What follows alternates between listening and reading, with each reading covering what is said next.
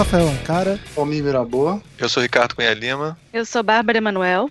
E esse é mais um Visualmente. Hoje a gente está aqui com a introdução com a casa cheia.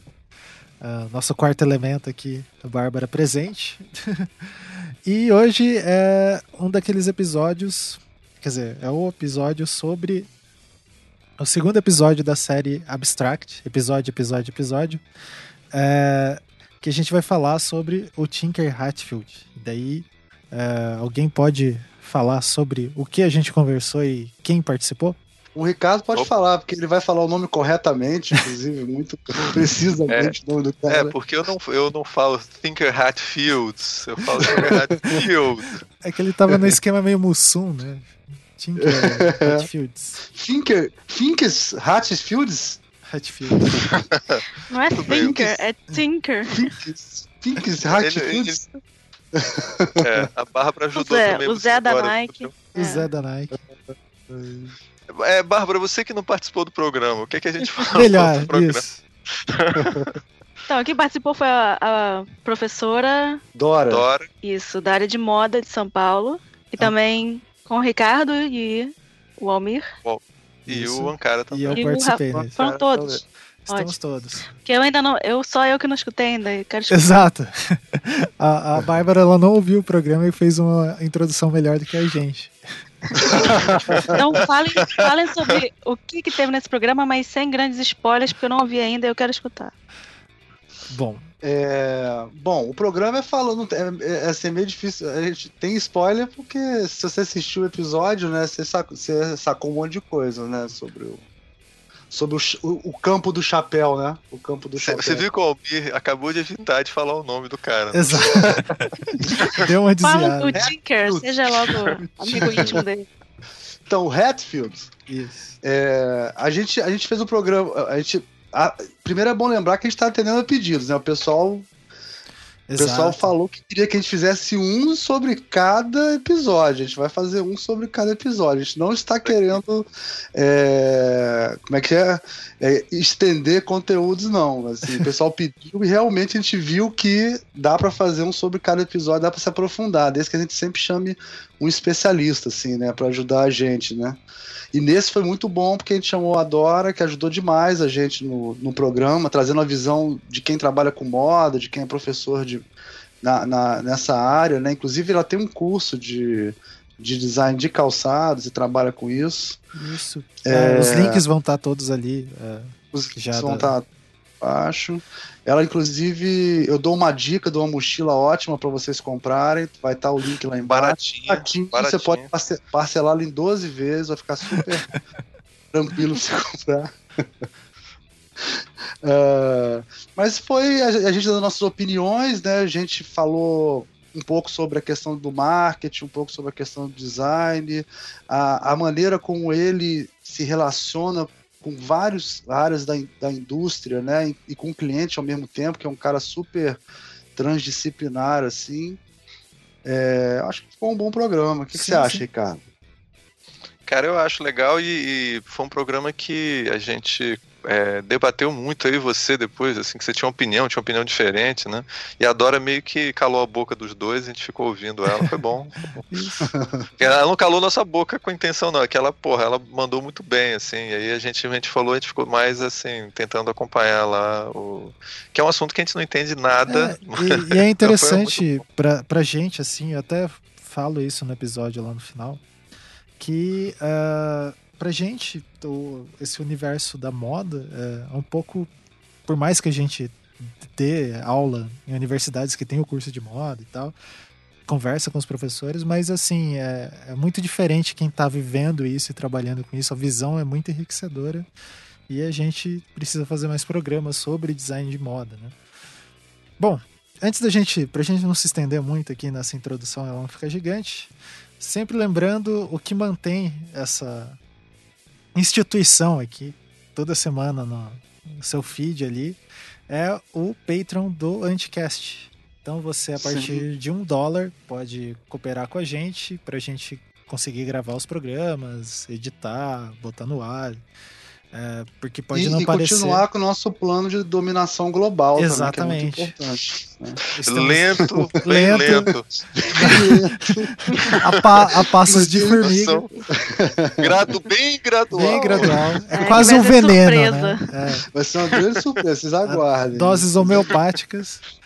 É, a gente acredita muito em homeopatia e por isso estamos levando a sério. Então, é, para manter tudo isso dá um, um, certo tem o custo e etc. É, bom, então você pode cooperar lá a partir de um dólar. Quem é, não tem cartão de crédito internacional, não quer ver essas coisas do Patreon, tem um modo de fazer isso via PagSeguro. Mas daí, para saber mais, tem que entrar lá no site do Anticast e ver como que faz isso. Eu não lembro exatamente, eu não sei, para ser bem sincero. Mas é bem fácil, dê uma olhada lá. E é, acho que é isso. É, alguém deixa tem mais algum um, recado? Deixa eu só dar um lembretezinho, só um lembretezinho. É. é. esse programa deve estar saindo bem nessa data, já uma semana antes. Mas de 15 a 19 de maio vai estar rolando a semana de design da EGE. Então, é, quem puder, quiser ou tiver interesse em comparecer, vá. O dia que eu vou, eu vou estar lá no dia 16, numa mesa com o Gilberto Strunk, que é quem confirmou até agora. Mas provavelmente quando esse programa sair, né, que a gente grava sempre duas semanas antes, vai ter mais gente confirmada. Aí vocês entram no, no site lá do Facebook, né, no, naquele site, aquele naquele Facebook, site, sabe? A rede. Aquele site lá, daquela rede, e lá você escreve Semana Design ERG que vai aparecer a programação. Isso, e daí, já que estamos falando de evento, só mais duas lembranças. Tem, vai ter o dia tipo é, Brasília, né, em agosto, e antes, um pouco aqui, acho que em julho, vai ter o, uh, o N-Design aqui em Curitiba. Você que é aluno aí e gosta dessas festas, dê uma olhada aí. Se ainda tem como se inscrever e etc. Uh, é, e agora é isso mesmo. Bárbara, tem alguma consideração N final? N-Design, hein? N-Design, bons tempos, aí recomendo. Bons tempos. Minha época de juventude foi muito N-Design. Exato. juventude. É, tem, tem uns alunos que não ligam para isso, eu falo, gente, gente só se tem, é vida. Só se tem 20 tem anos uma ir. vez. Então, é, é isso. Fiquem com o programa. Valeu.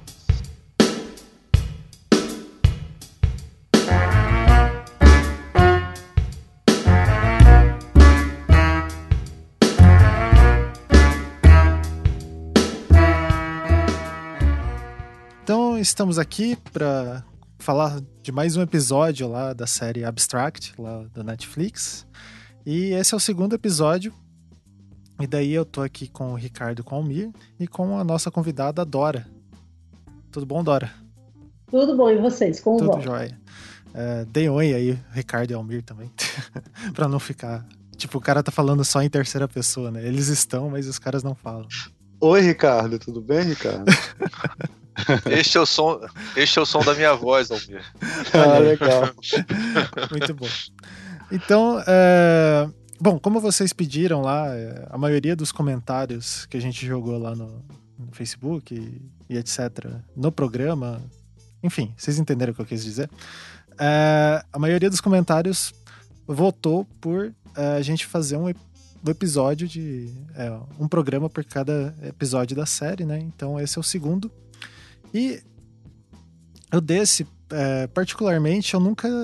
É, nunca tive a noção de que tinha um cara projetando os sapatos, uh, os tênis da Nike, né? Isso por, por, ignorância minha, é claro. E eu achei bem interessante esse episódio. Então, é, falando assim, dando aquela sinopse bem básica, né? É, o episódio de hoje é sobre o Tinker Hatfield. E daí tem quatro, na verdade, três coisas que me chamaram bastante atenção, assim, no, no episódio inteiro, que a gente vai comentar ao longo ali, mas só pra gente ter uma noção geral do que aconteceu. É, vai falando o fato dele ser um atleta e que ele acaba virando designer de calçados em algum momento, e o fato de como ele ser atleta influenciou no, no design e a forma dele pegar as informações para gerar esses é, designs e tal e uma relação bem estreita com a tecnologia, né? Que vai falar em alguns momentos e no final lá mostra o grande lançamento da tecnologia lá, o Earl lá dos cadarços e etc. E o foco na trajetória dele ali na da relação dele com o Michael Jordan, dele produzindo acho que quase 15 tênis todo ano, né, da série Air Jordan. Foram vários. Então, é basicamente isso, acho que dá um panorama geral para a gente começar é, a delinear isso, né? E daí eu queria que é, antes de entrar, mas a, também relacionando com isso, se a Dora pudesse se apresentar, é, como que ela começou a pesquisar isso e etc. É, falar sobre a relação dela com o design de calçados. Dora, por favor. Olá, tudo bem com vocês? É, eu trabalho com, com a área de moda já há quase 18 anos e meu primeiro contato, digamos assim, com calçados foi quando eu comecei a estudar moda. A gente tinha que desenvolver coleções e, e aí, claro, tinha que se fazer alguma pesquisa para se entender um pouco a respeito. É, eu estudei moda, como eu falei, estava no bate-papo antes, na SMOD, é uma escola francesa, que tem sede em Paris e, ela prima muito pela, pelo potencial criativo do aluno. Então, a partir disso, daí eu desenvolvi vários trabalhos na, na área de, de moda, né, de vestuário, e um dia comecei pesquisando calçados dentro da universidade, porque eu recebi uma disciplina que era design de calçados, e porque eu tinha aprendido na SMOD já fazia um tempo, eu resolvi é, me aprimorar mais. Né? Passei um tempo trabalhando muito com isso, é, dentro da escola com os alunos, tive excelentes resultados, trabalhos incríveis assim de, de, de conclusão de curso. E depois eu levei isso para o meu ateliê, também faço lá, desenvolvo lá com algumas pessoas alguns trabalhos e, e tem cursos que capacitam né, pessoas para trabalhar na área de, de, de, moda. Um deles é um curso de design de calçados. Em 2013, mais ou menos, eu recebi uma pessoa no meu ateliê que sabia muito de tênis, entendia tudo de tênis. Eu até então não, não tinha muito contato com, com tênis, sim, calçado feminino há uma diferença muito grande entre os dois. Uhum.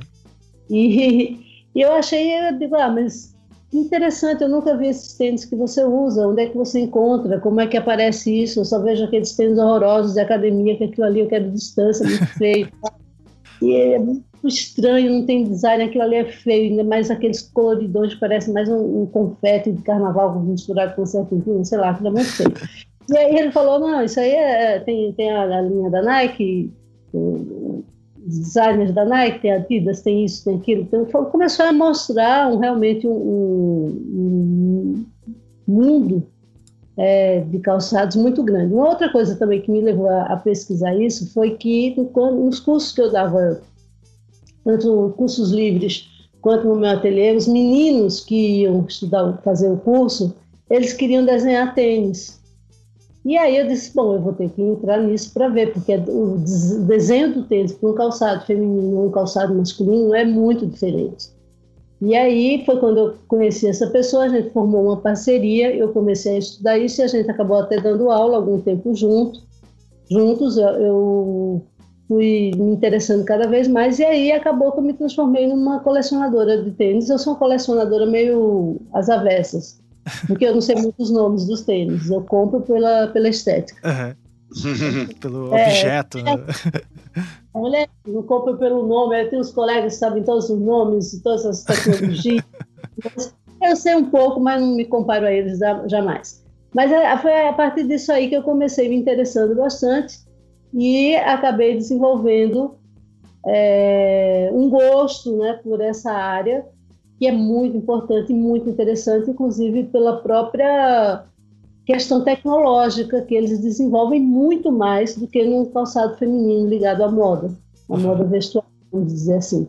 É muito mais é, interessante a, a, forma como se estuda a ergonomia, como se estuda a, a, o conforto, como é que, que você consegue um design interessante para um, de um sapato ficar bonito no pé e ao mesmo tempo ele não tem aquela coisa de salto alto, aquela coisa toda. E, e a, pesquisa que é feita, né? Muito grande a pesquisa feita, é um dinheiro enorme que se gasta em desenvolvimento. E tá aí o resultado, né? Você vê o Jordan já está no número 20, não sei quantos. No Hermetis eu já perdi a, conta de quantos Hermetis tem. Né? Então é, é, é, é fabulosa. A ideia que se tem de uma empresa como a Nike, né, de trabalhar isso dentro da tecnologia muito a fundo, é interessante. E aí a gente vê o Redfield, ele é, justifica né, por que a Nike acabou se enveredando tanto nessa linha esportiva, que começou com, vamos dizer assim, entre aspas, né, o sucesso, começou através de um cara que era atleta, né, e que resolveu, resolveu o problema dele. Sim. Então isso aí interessou bastante. Bom, é, nesse ponto que você falou, essa questão do. Uh, eu acho bem interessante que na universidade que eu leciono tem o curso de moda também. E é, o quanto que às vezes a gente tem uma visão meio superficial do design de moda, né? Que é só uma questão mais estética, mas é, a questão da parte de pesquisa de moda ela é muito forte, porque ela pega a questão da sociedade, né? É, de entender não só questões de projeto ali formais, ali, ah, como que vai ser o estilo dos materiais e etc. Mas também questões tecnológicas, né? se falou ali ergonômicas. Eu acho bem complexo, assim. É bem interessante ver isso. Consumo também, né? Cara? Consumo, consumo, eu acho que é as pesquisas e até as ferramentas de, de pesquisa em moda, elas são muito sofisticadas, assim, né? É, tipo... E eu desconfio que o curso de design que mais tem no Brasil é design gráfico, mas com certeza o segundo é design de moda e talvez design de moda esteja daqui a pouco passando o design gráfico em números de cursos, né? Ah. Eu me lembro que na época eu fiz, a última vez que eu fiz o levantamento, tinha muito curso de. Assim, tipo, depois de design gráfico, era design de moda e design de moda crescendo assim absurdamente. Assim. Que massa. É, a gente tem um boom né, muito grande com o design de moda aqui no Brasil, mas eu acho que agora a gente está tendo um. Não, não diria que vai diminuir os cursos, mas a gente está tendo um, digamos assim, uma estabilização na quantidade de pessoas que procuram moda. Uhum. É, agora, a pessoa começa a se conscientizar realmente que não é tão fácil, muita gente vai fazer pensando que é fácil, que é um curso Sim simples, e aí quando chega lá não é nada disso e a pessoa não dá conta, né? Então acho que isso acaba meio que agora é, o mercado seleciona de qualquer forma, né? Sim, sim. sim. Mas realmente tem muitos cursos de moda. Acho que aqui em São Paulo, de cara, assim, se eu for contar rapidamente, já aparecem uns 15, só aqui na cidade. Nossa. É. É. Ô Dora, mas quem que tiver interesse em estudar essa área de design de calçados, assim, o caminho aqui no Brasil natural é fazer um curso de design de moda e procurar alguma especialização, alguma coisa é. assim, né? Ele pode fazer também design de produto. Né? Oh, sim, sim, claro. É, pensando na, na, no, no, sapato mais ergonômico, obviamente, né? Para o sapato que está ligado mais à questão estética, Obviamente que o design de moda ajuda bastante também, porque há uma diferença né, entre esse sapato esportivo e o sapato que é, digamos assim, feminino ou masculino para o dia a dia. Esse que ainda é, rege mais ou menos o gosto, de modo geral, né? Então, quem vai lidar com esse tipo de sapato, de sapato às vezes só um curso de moda resolve. Embora, de qualquer forma, ele tem que, além de fazer o curso de moda, se ele quiser entrar na área, ele tem que se aprofundar no design de calçados. E aí sim, ele tem que procurar um curso específico para entender é, a montagem, entender a modelagem, entender as costuras, porque é um processo que, por incrível que pareça, ele ainda é muito artesanal. E hum, legal. não ter esse conhecimento, né, você cria qualquer coisa, e qualquer coisa não vai fazer teu pé andar direito. Sim. Né? Então, às vezes, o aluno, é, só com o curso de moda, ele, ele aprende a estética, mas ele não aprende sobre é, como... Processos produtivos, né? mais, mais complexos, né? materiais. Né? Isso, materiais é muito importante, material. É, hoje a gente tem um, uma questão muito séria, né, que é a questão da sustentabilidade. O setor calçadista e o setor vestuário é o que mais polui o meio ambiente fora os problemas sociais de trabalho escravo.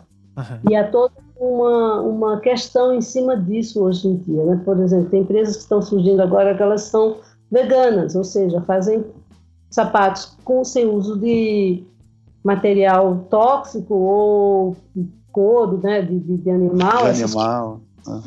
E também a customização, né? ou seja, o reaproveitamento do sapato. Eu fiz muito isso com tênis. Uhum. Durante dois anos eu customizei muito tênis E parei um pouco, eu estava terminando o doutorado, e aí vou fazer uma coisa ou outra. Mas agora eu vou retomar e, e tem um, uma outra menina que está fazendo uma parceria comigo e ela vai é, trabalhar comigo na customização de sapatos, que não é só dar uma cara diferente para o sapato, mas é também no, no, na forma de você reaproveitar o sapato que você tem em casa. Dar uma cara nova para ele, reconstituindo alguns detalhes do sapato. Tênis para quem é colecionador, isso é importantíssimo. O sujeito não quer largar o sapato, ele sabe a importância do modelo, sabe da importância que aquilo tem em termos de design, ele usa aquilo ali até o fim.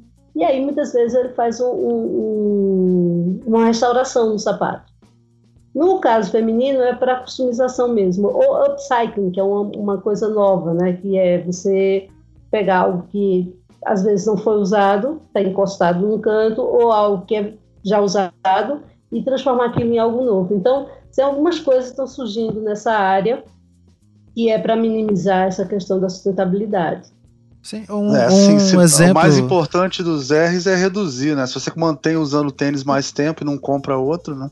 Nada é melhor do que isso, né? Sim, sim. Exatamente. É, é, é que tem um, uma marca, desculpa interromper, tem uma marca que você, é, nisso que a Dora comentou, que eu achei bem interessante o trabalho deles, acho que é, chama Insecta, que eles usam Isso. garrafa PET para fazer a sola, né? É tudo. Você tem a Insecta, tem a, a Tchau Mal aqui em São Paulo, que também trabalha com.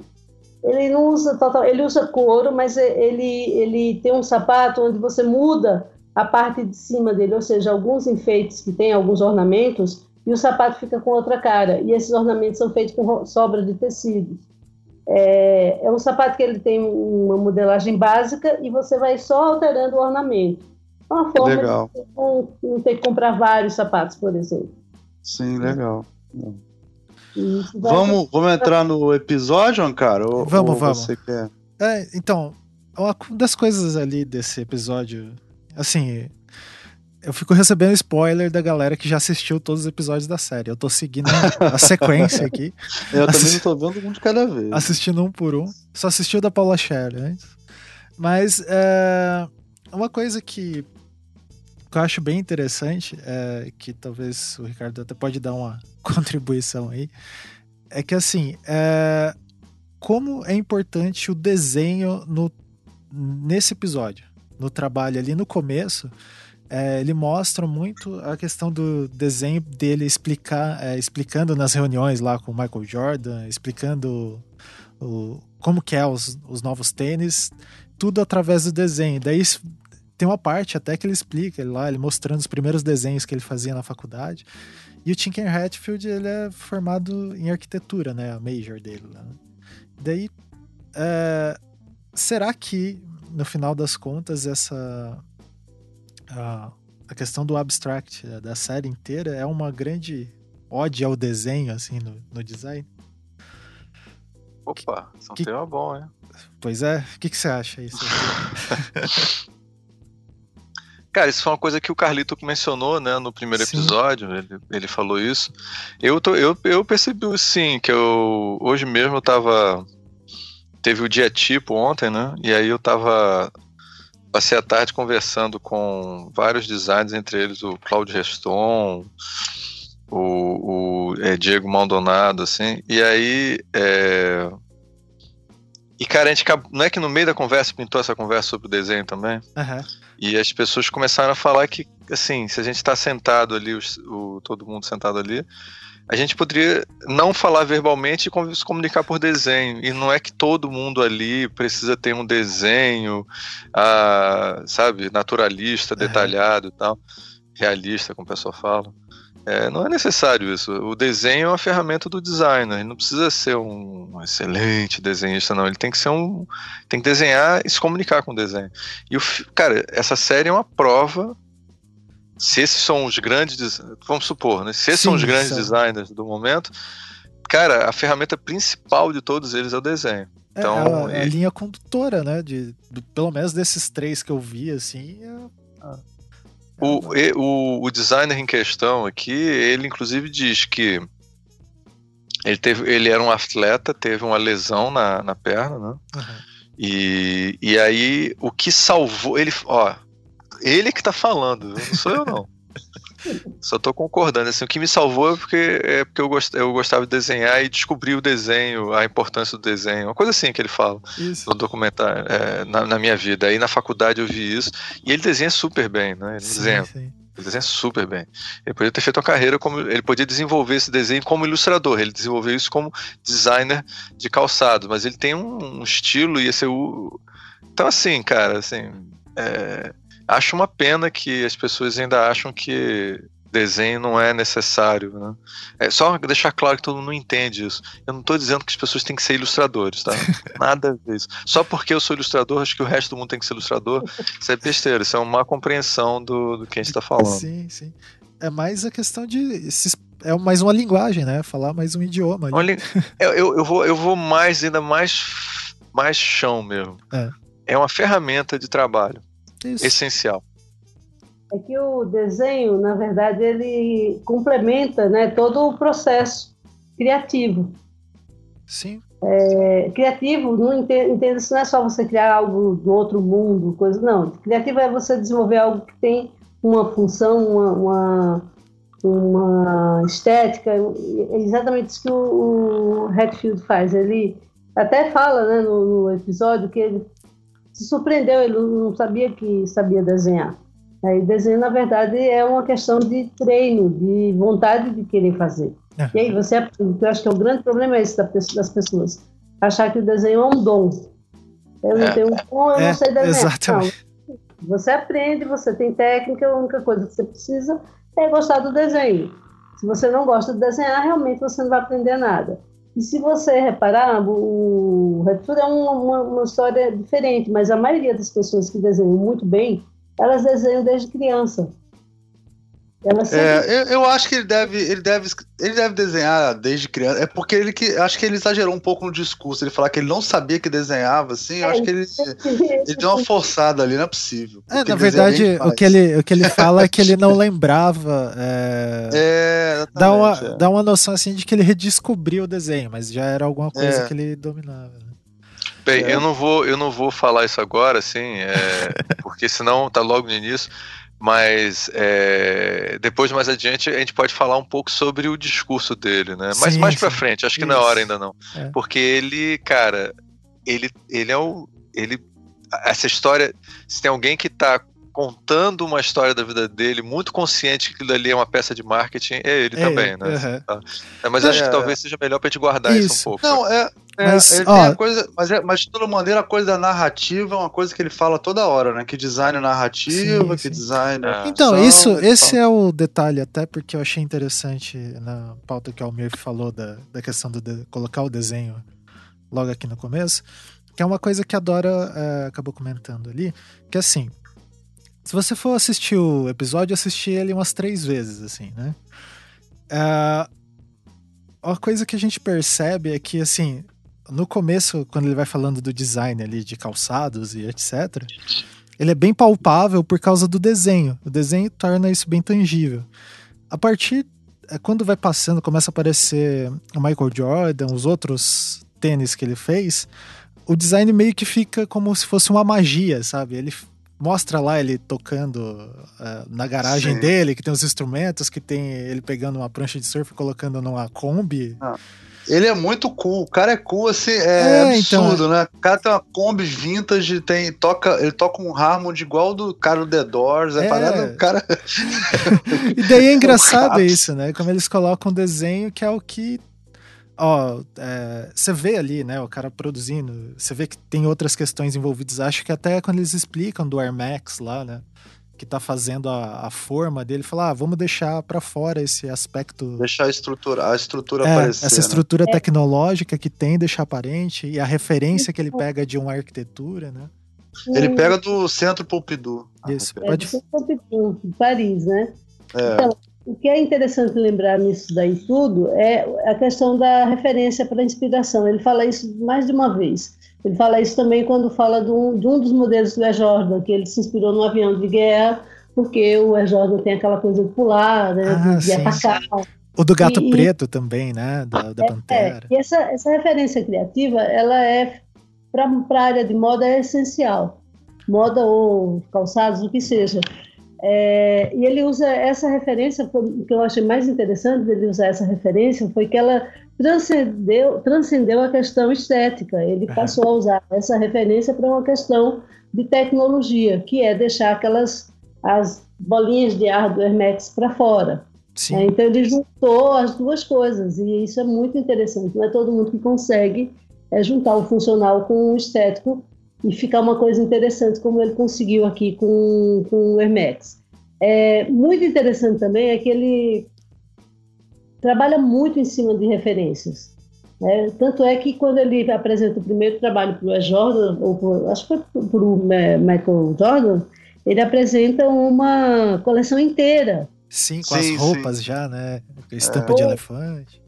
Para com isso, né? Com um conjunto. Não foi só o sapato. Aliás, o cara estava até de saco cheio de falar desse sapato, estava meio querendo largar o projeto. E aí ele mostrou um, um, uma, uma coordenação inteira de produtos que ele poderia usar junto com o sapato, com o tênis, para aparecer em quadra. E isso deu toda uma, uma, digamos assim, uma repaginada na questão que ele estava fazendo do próprio basquete. A partir dali ele deu uma coisa e um de prêmio, é, foi só cada roupa, foi mais o talento também do, do jogador, mas a, a, ideia de você ter uma linha de produtos ela é muito interessante. A Nike é. ela tem uma coisa que a gente não pode esquecer hoje, ela tem uma linha de alfaiataria fitness. Sim, sim. Hum. Isso é fantástico, porque essa linha de alfaiataria fitness que eu estou falando tem a ver com do sapato, a jaqueta, a casacos, é, saias, roupas e tudo mais. É muito interessante isso. E ele já começava a fazer isso lá atrás, quando fez o jovem. Não, antes disso, até no documentário aparece, né, que ele pegou. Aí não foi só ele que fez, ele fez junto com com Agassi, né? Essa coisa do Agassi ter aquele visual de moleque playboy, sei lá, que não tinha nada a ver com country club, e ele colocou, o cara fez um tênis com, com aproveitando aquele visual e o cara é, jogando de short de um jeito diferente, short de um jeito né? street.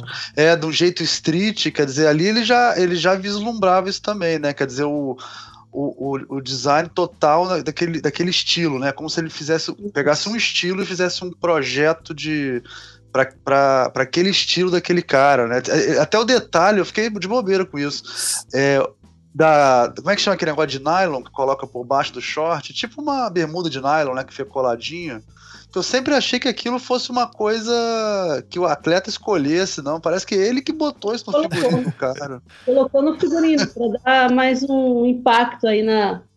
na, na... Não, e, e Dora, eu, eu sou bem dessa época, eu tenho 46. Esse negócio de cor neon nessa época, cara, do New Wave, dos anos 80, assim, esse cara inventou tudo que todo mundo andava na rua, porque depois que eu vi, aqui, o Agassi era o, o modelo de, de, gente que andava na rua, assim, entendeu? O mullet, pô, tudo, é, perfeito. É, era... é os anos 80. o ícone, né? O ícone dos anos 80, aquele cara. Eu nunca tinha reparado nisso, assim, como antes de ver o documentário. Que ele era tão icônico, assim, o Agassi, né? É, então, mas eu acho que o, o, a grande sacada do, do Redfield é exatamente essa. Ele pegava coisa que estava lá na rua e trazia para para como é que chama para o jogo para o né? mainstream né para o mainstream isso depois aquilo revertia para a rua de novo né eu acho que tem até um momento lá também no, no documentário que alguém fala ah, a gente lançava moda, né? A gente era os caras que estavam moda e que usavam o Jordan era brega, era não sei o quê, e a gente começou a, perceber que estava mudando e começamos a usar e ele começava a observar a gente também. Eu acho que ele tem um olhar muito aprofundado e é uma, coisa que me chamou, ele fala isso até inclusive no final do documentário, sai e viva a vida. É sair e ver as coisas que estão acontecendo, Sim. né? ver o que está rolando no mundo, e ele levava isso para o desenho do, dos calçados e, consequentemente, e, das roupas. E essa coisa pós-moderna dele falar assim: ah, você pediu para eu aumentar atrás, eu aumentei para ficar mais confortável, mas você queria uma coisa sofisticada, eu botei uma estampa de elefante, quer dizer, uma assim, é. umas referências, sabe? Totalmente cada coisa de um lado, né? Sei lá. E depois o cara queria um tênis que fosse para usar com smoking, ele foi e fez um tênis de couro para o cara usar com smoking, né? Sim. É, é, quer dizer, é de couro fino, né? Um couro caríssimo, é. sei lá, para usar com smoking. Quer dizer, todas as isso, tudo isso é muito pós-moderno, né? Sim. O smoking com tênis, o cara com roupa neon e, e cabelo de mullet, sabe? Tudo muito pós-moderno. Na, na, minha opinião, ele ele ele está muito mais à frente do que o pessoal que trabalha com moda hoje em dia, moda vestuário, essas, essas grandes marcas, elas estão muito repetitivas, muito cansativas, não fazem nada de novo nada de novo, e eu acho que a, área esportiva está passando na frente. Uhum. Era nisso que eu ia te perguntar, Dora. O que, que você acha, assim, porque, é, assim, na, na visão minha, mais de leigo em relação à moda, dá a impressão de que ele, como ele não está pautado em pensar é, o produto específico, o tênis, parece que ele pensa o modo de se vestir para praticar esporte, né? E daí, é, esse é um raciocínio interessante, parece que para. É, porque essa... assim, ele, ele, trabalha bastante o estilo, o estilo, vamos dizer assim, da ocasião, né? Uhum. No caso dele, claro, voltado para cada um tipo de esporte. É, isso é, é, bem interessante na medida em que ele consegue adaptar esse estilo né, de ocasião de uso não só para o esporte, ele consegue tirar, né, sem necessariamente mexer na tecnologia, que é, é importante, mas ele consegue tirar da quadra para o dia a dia das pessoas.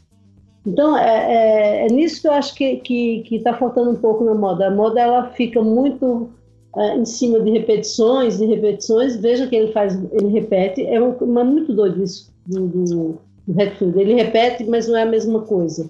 Né? É diferente. A moda não, ela vai nos anos 80. Ela, agora, se você vai nas lojas, tem tudo dos anos 80 lá. Sim. Mas é tudo soubesse, eu tinha guardado a minha camiseta do Snoopy. Ou os bordados, as jaquetas, porque ela vem tal e qual. Então não há nenhuma preocupação, que é o que ele fala também.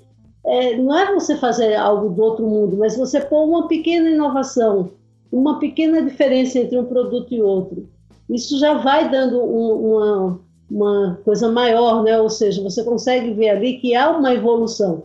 A moda, na minha concepção, a partir do tempo que eu já estudo moda, já vou fazer quase 20 anos, ela está evoluindo, porque ela quer vender, vender, vender, vender, vender, quer atingir uma massa muito grande de pessoas, e aí parece que fica fácil você, você reviver uma, uma década inteirinha e não sair disso, entendeu?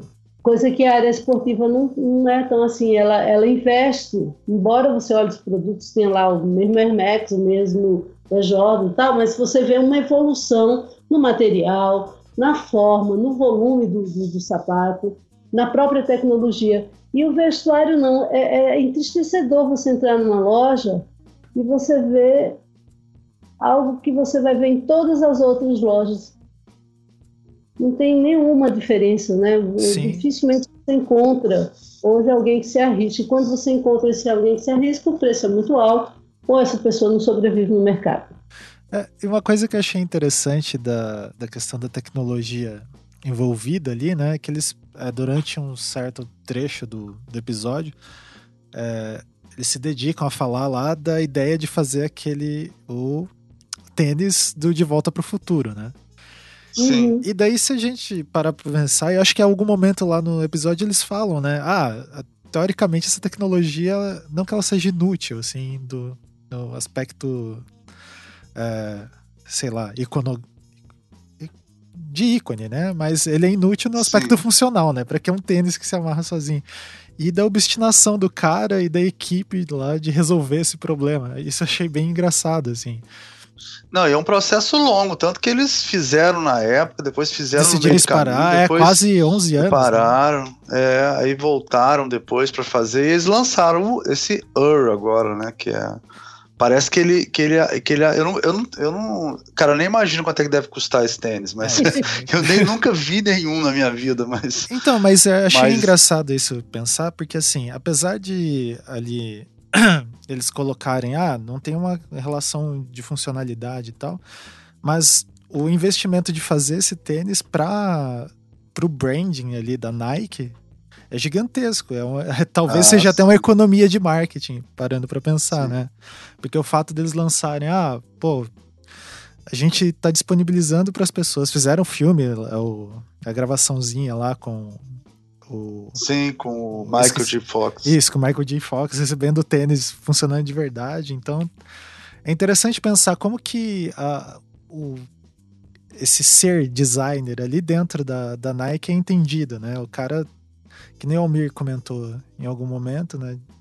Que a narrativa dele é, é, tem um marketing assim, mas a, o pensamento da Nike em relação ao design é, é meio de marketing também, né? De vender isso, isso Sim. Ser, fazer parte do produto deles. Né? Sim.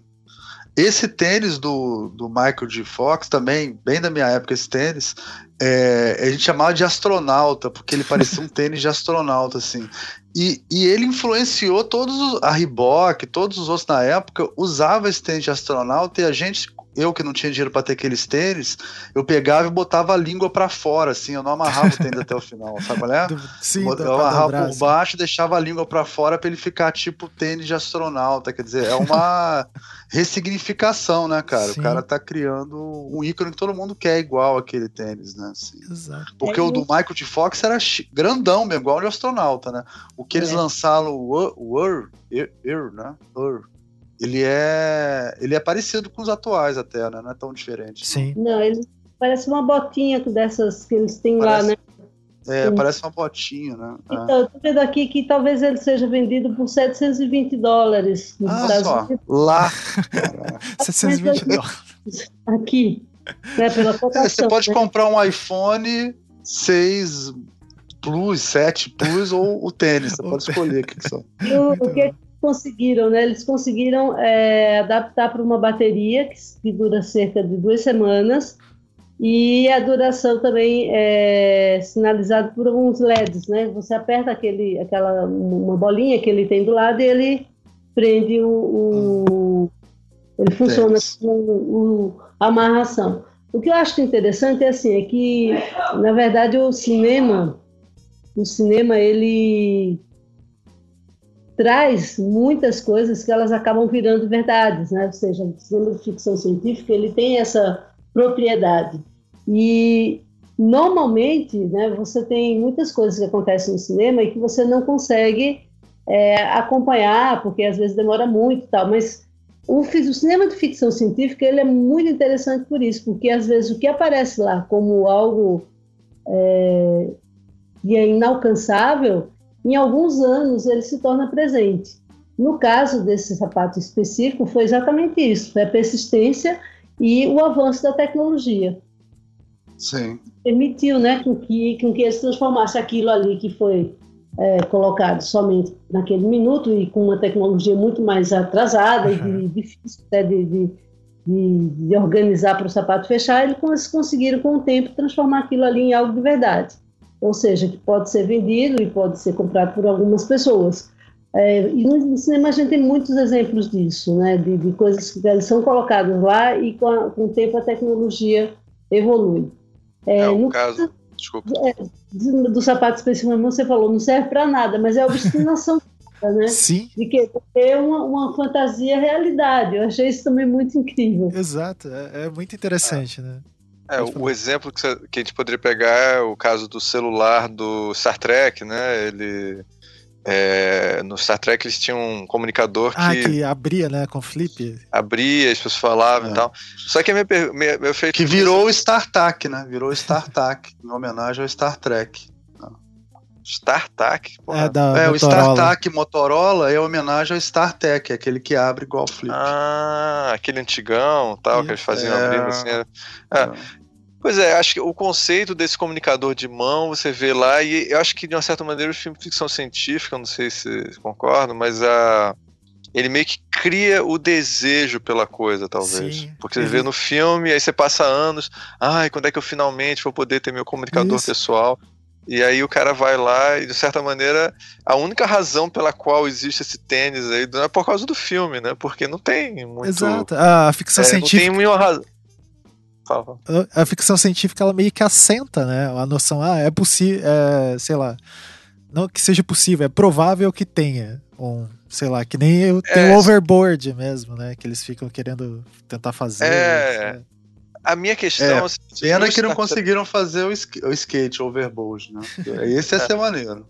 Só que e a, pergunta... jaqueta também ia ser maneira, que Com o tamanho. Não, né? Aquela jaqueta do caralho, quando eu vi. Quando a jaqueta ia ser é muito. Eu preferia mil vezes a jaqueta e o, e, o, e o skate sem roda do que o tênis, mas tudo bem, né? É. Ele pegou... Vou passar uma mensagem pro Redfield e providenciando a jaqueta, hein, gente? Pois é. é, é. Cadê minha jaqueta? Eu tô esperando essa coisa desde os anos 80.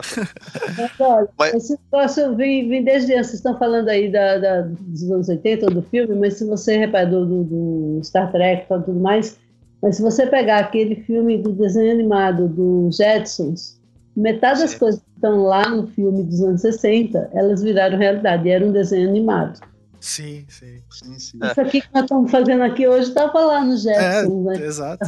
Então, é. é muito doido, né? O chefe então, dele é... ligando, né, para ele, falando que ele está é. atrasado. Isso é muito interessante. Porque Ou será que a gente está falando de podcast? Que tinha podcast no Jetson também? Tô brincando, era o comunicador. Imagina os Jetsons fazendo metade do programa podcast, podcast o pessoal discutindo design, né? Imagina. Não, mas vamos lá, desculpa, eu não entendi. É o, o comunicador é por, por, por som, imagem, né?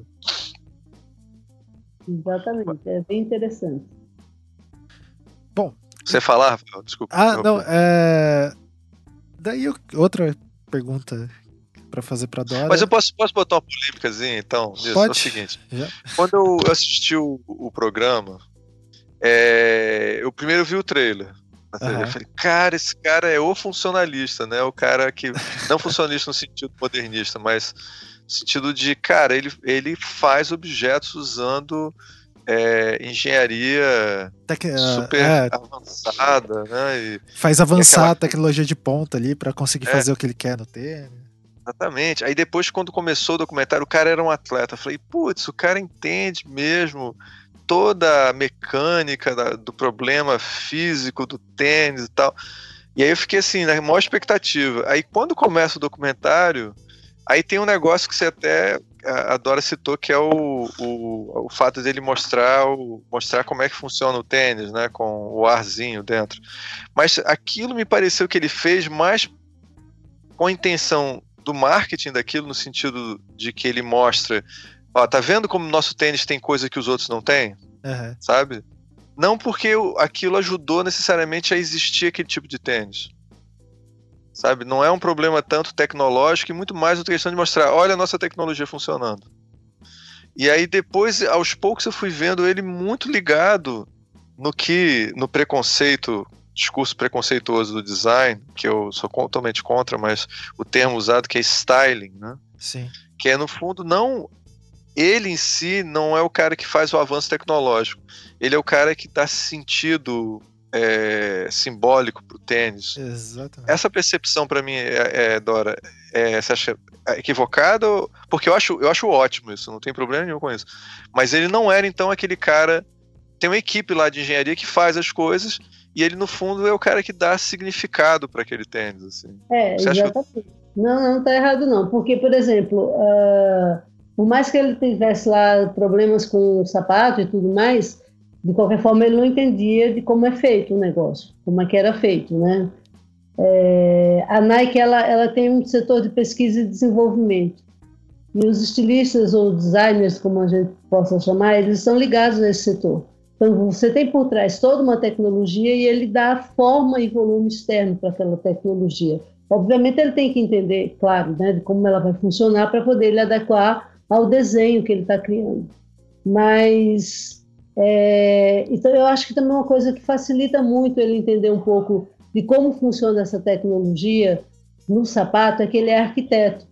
O arquiteto ele está ligado a, querendo ou não, a uma ergonomia que está situada dentro de um espaço, né? a altura da, da, da casa para as pessoas, é, um espaço que tem que ter uma cama, um espaço que tem uma porta para você passar. Querendo ou não, a arquitetura ela te dá esse, esse respaldo ligado à ergonomia também.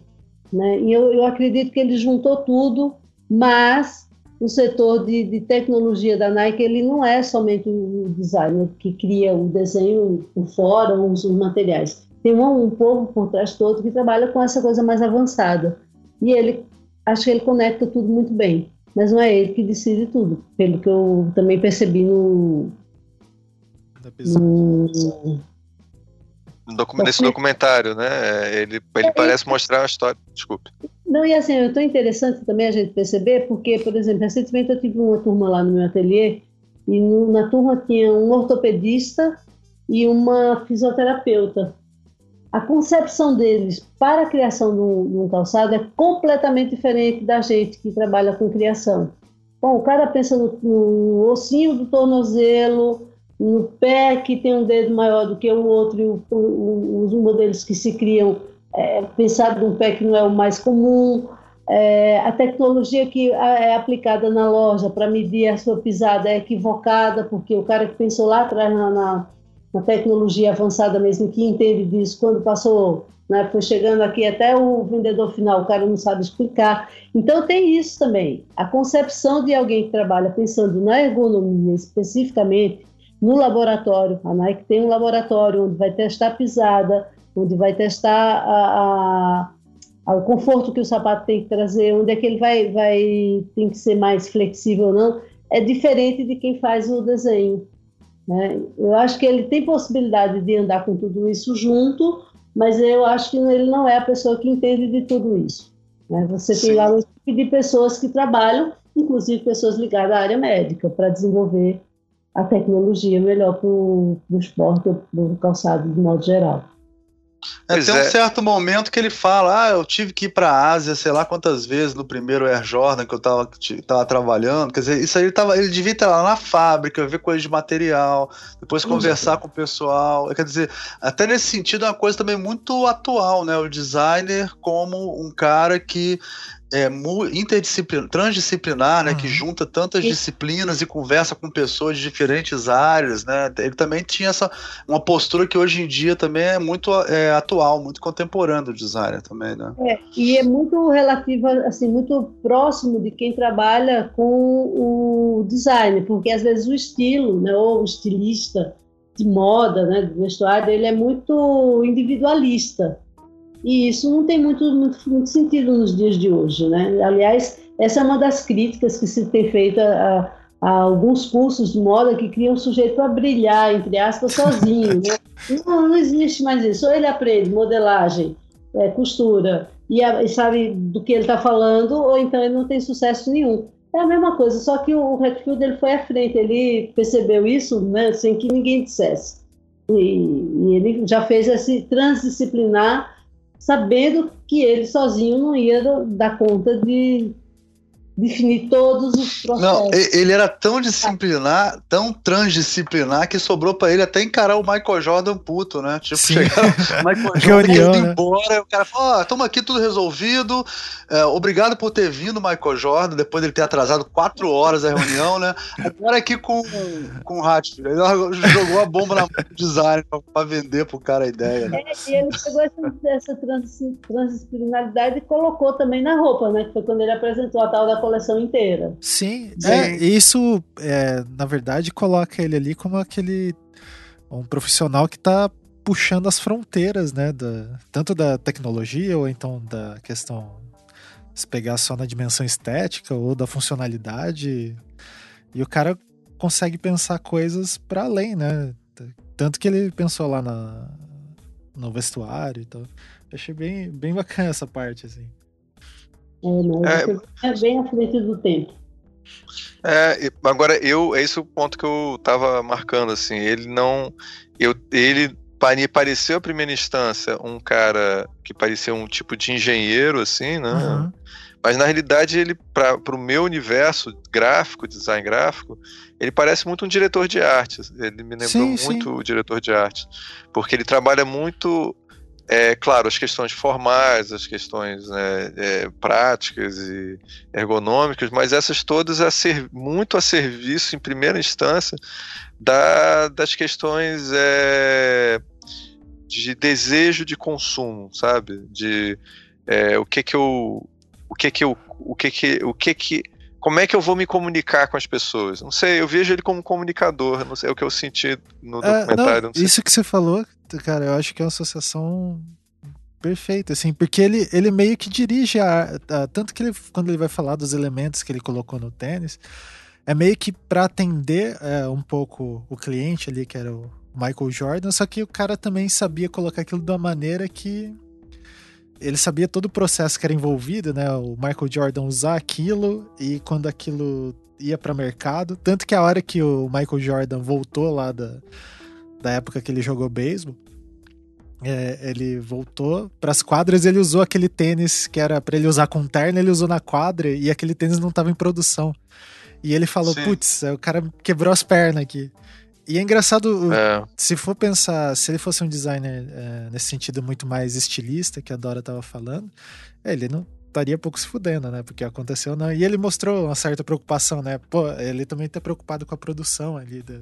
Quer dizer, a, a Dora se referiu a um tipo de estilista, né? Isso. Não o estilista é, como um todo. Né? Os estilistas como todos são como ele, né? Mas tem uns estilistas que são mais só autores, aí fazem só Isso. roupas conceituais e não se preocupa muito com se um dia alguém vai querer usar aquela roupa. Não é o caso dele, né?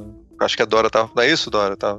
É, na verdade eu estou falando do, de como são formados os estilistas, né? Que eles são preparados para fazerem tudo sozinho. Né? Ou pelo menos aparecer como quem fez tudo sozinho. Sim. E não funciona isso. Você tem que trabalhar em conjunto, né? A, essa, essa questão que vocês estão falando aí também, do, dele mostrar isso meio como um, um apelo meio de publicidade, vamos dizer assim, né? De ligar isso a, uma, a um desenho de mostrar mais do que o produto oferece, não só naquele sentido de mostrar a funcionalidade, mas mostrar um pouco além eu acho que tem a ver um pouco com a cultura da própria Nike, né, que é as, as publicidades, as propagandas que a Nike faz, principalmente, elas são totalmente assim, é, como é que chama? Sensibilidade, né, de, de, mostrar como é que aquilo foi feito, não você vê, tem um, eu não sei qual é o nome da, do, do, sapato, mas acho que é aquele que parece uma meia, que eles desenham no, a propaganda é feita no pé, né, a, a, a máquina vai tecendo o sapato no pé. Eu acho que isso tem um pouco a ver com o que o Redfield apresenta, né? De, de tentar ligar uh, o produto já de uma forma muito emocional. Uhum. Né? É e junta isso, esse emocional, com uma equipe, com o fato agora, de, né, Agora é... só... Sim. Só off-topic aqui, o Michael Jordan é um mala, né, maluco? Nossa, que cara chato. Cara, né? que cara mala, maluco. Meu Deus do céu, Deus me livre ter aquele cliente, cara. O cara marrento, nojento pra caralho, insuportável, cara, mano. Ele, eu, não, eu, eu, eu, não tinha essa noção dele, não, cara. Ele é insuportável, cara. ele, né, meu? pois é. O cara fazia e acontecia nas quadras, acabou. É, é exatamente. O cara é. voava. Eu né, tratava então. ele igual um bebê, cara. E, tratava ele igual eu acho que ele ganha em torno por ano de 100 milhões de dólares com as vendas dos jogos. E é vitalício, né? O negócio, ele tem um contrato vitalício, né? É vitalício e, e, vende muito ainda, né? Vende muito, claro. É um ícone. Todo mundo que gosta de basquete americano se inspira naqueles caras e tem um Jordan para usar. Sim. Né? Não importa o preço que custe, é, porque vai ter vários, vários, vários valores. Mas, Mas... aí, aquele, o cara deve ter. Eu fico imaginando, ele trabalhou do número 3 até o número 15, foi um fracasso. Então ele ficou é, 12 anos direto aturando o Michael Jordan, maluco. O cara merece que faça um documentário sobre ele. Que... Porque deve ter sido um inferno a vida do maluco. É, eu acho que depois, de um certo ponto, o Jordan se rendeu a ele por conta do, do da habilidade que ele tinha de desenhar as coisas. Porque se você. Sim ah, ele tem um jogo de cintura muito grande, né? O, o Redfield. Tem uma ligeira impressão que depois quem mandava ali era o Redfield, não era mais o Jordan, não. Viu? É, dá, dá, dá essa impressão é. pelo discurso até do Michael Jordan em alguns pontos, não, assim, é. né? Claro que ele mandava um pouco ainda, assim, claro, lógico, mas se você reparar, é, é, claro que à medida que o sujeito vai mostrando conhecimento e esse conhecimento vai refletindo em vendas ou em, no próprio conforto que ele tinha na quadra de fazer as jogadas e tudo mais, ele ia deixar para lá. Ele estava naquela marra, todo marrento até então porque estava dando errado. Depois que começou a dar certo, eu tenho uma ligeira impressão que ele. Tanto é que eles é, ficaram meio que até amigos, né? começaram a, a, a trabalhar em, em, forma não só de uma parceria de trabalho, mas quase como amigos. E o mais interessante que eu achei foi a, a, o último que eles foram fazer, que é um 20, que era uma, uma coisa especial, que eles não, cara, a gente tem que olhar para trás para seguir para frente. E o cara não queria falar do passado, e ele foi, trouxe o cara para o passado, e depois ele continuou e trouxe é, nessa parte teve uma coisa bem engraçada, que o 15 parece que foi um fracasso, inclusive depois eu olhei, o 15 é lindo, até eu fiquei com vontade de comprar o 15, achei, o que eu mais achei bonito foi o 15, e aí ele botou mil desculpas, que sei lá, quem morreu lá, o tutor dele, ah, né, o cara que despediu. O pai morreu, o tio morreu, o avô morreu, sei é, lá. que morreu todo mundo, foi tudo ruim, sei lá, o que, aquilo ficou meio estranho, assim. Ah, e, e uma coisa que eles fal falavam é que todo tênis ele começava do zero de novo, e que esse 20 foi o primeiro que ele não começou do zero, né? Que ele começou olhando para trás. Eu senti meio que ali uma, uma nova fase dele também. Tipo assim, ele, ele, ele, ele, ele meio que admitiu o erro também um pouco disso. Acho que quando ele falou o negócio do, pro Michael Jordan, para convencer o Michael Jordan, ele tava falando para ele também um pouco. É, ele me deu essa impressão. É, realmente ele é lindo esse 15, hein? Eu também queria um. Mas sabe esse... que não tá. Pro, pro feminino é difícil por causa da numeração. Meu pé é 35, pronto, tá ah. bom aí. pra... Eles começam às vezes o 37, aí já viu. Tem um aqui lindíssimo, muito bonito, com azul e preto, maravilhoso. Então, é, mas é... dentro. É, Diego, fala, fala. Não, o que eu, ia, lá, o que eu ia puxar, assim, é, é uma dúvida, daí isso, na verdade, o Almir que levantou, né? É, ele era, o Tinkerfield, ele é realmente é, tão relevante assim para é, para essa questão do design de calçados é, ou teria outros?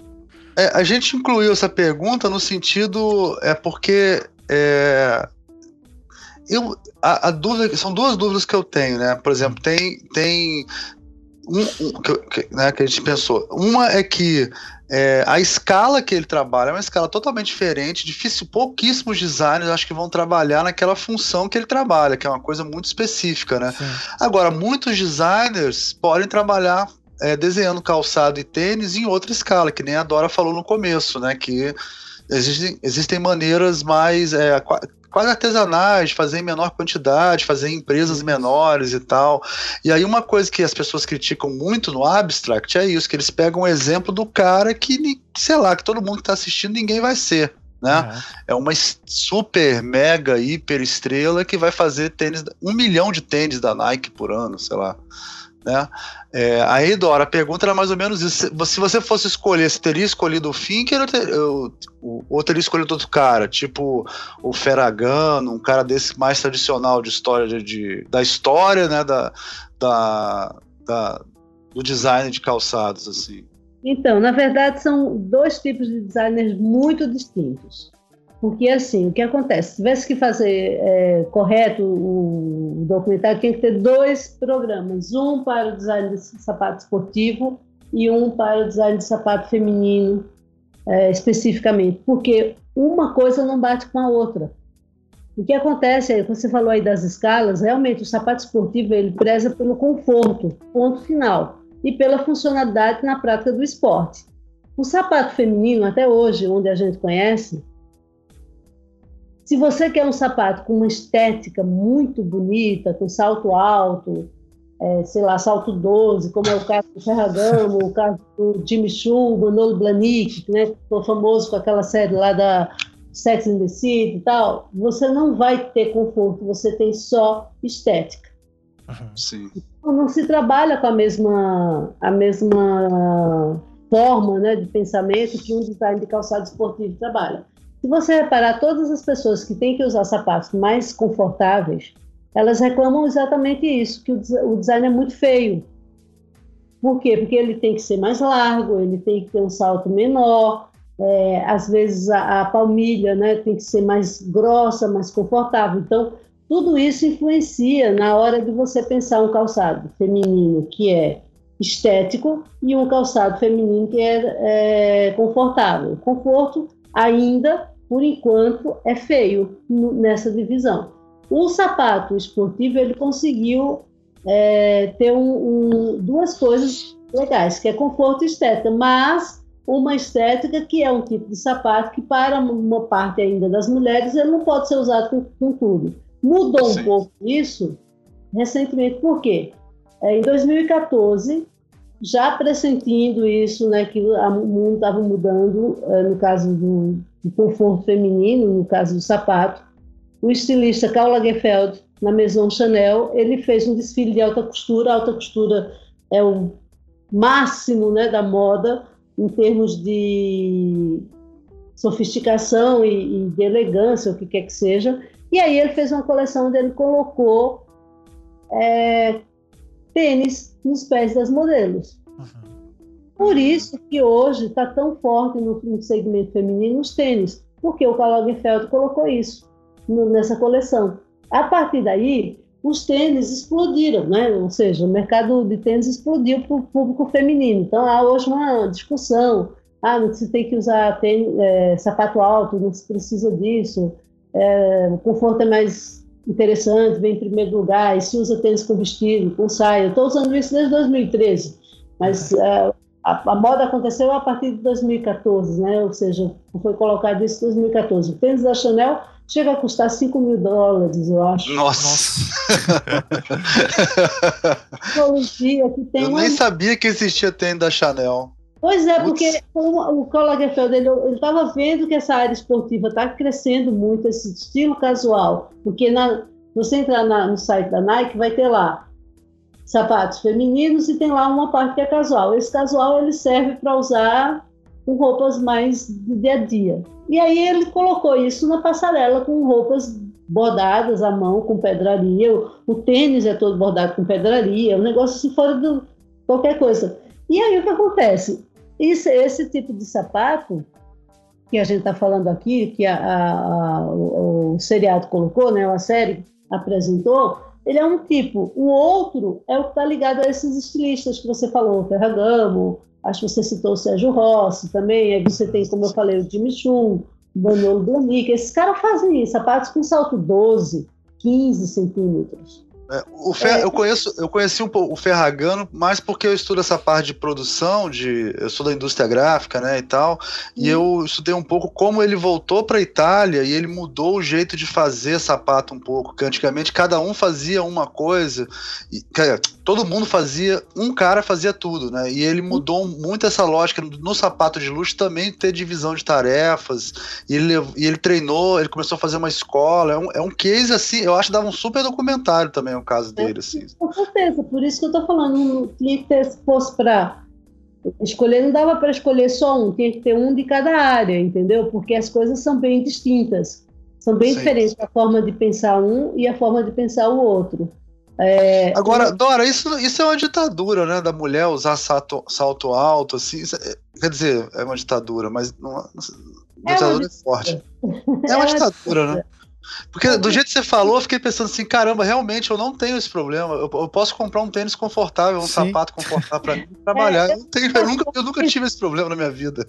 Eu, particularmente, eu também não, nunca fui muito de, disso. Eu não gosto de salto alto, embora eu só tenha 1,52m, mas eu odeio salto. Eu fico parecendo uma pata-choca quando eu vou andando para lá.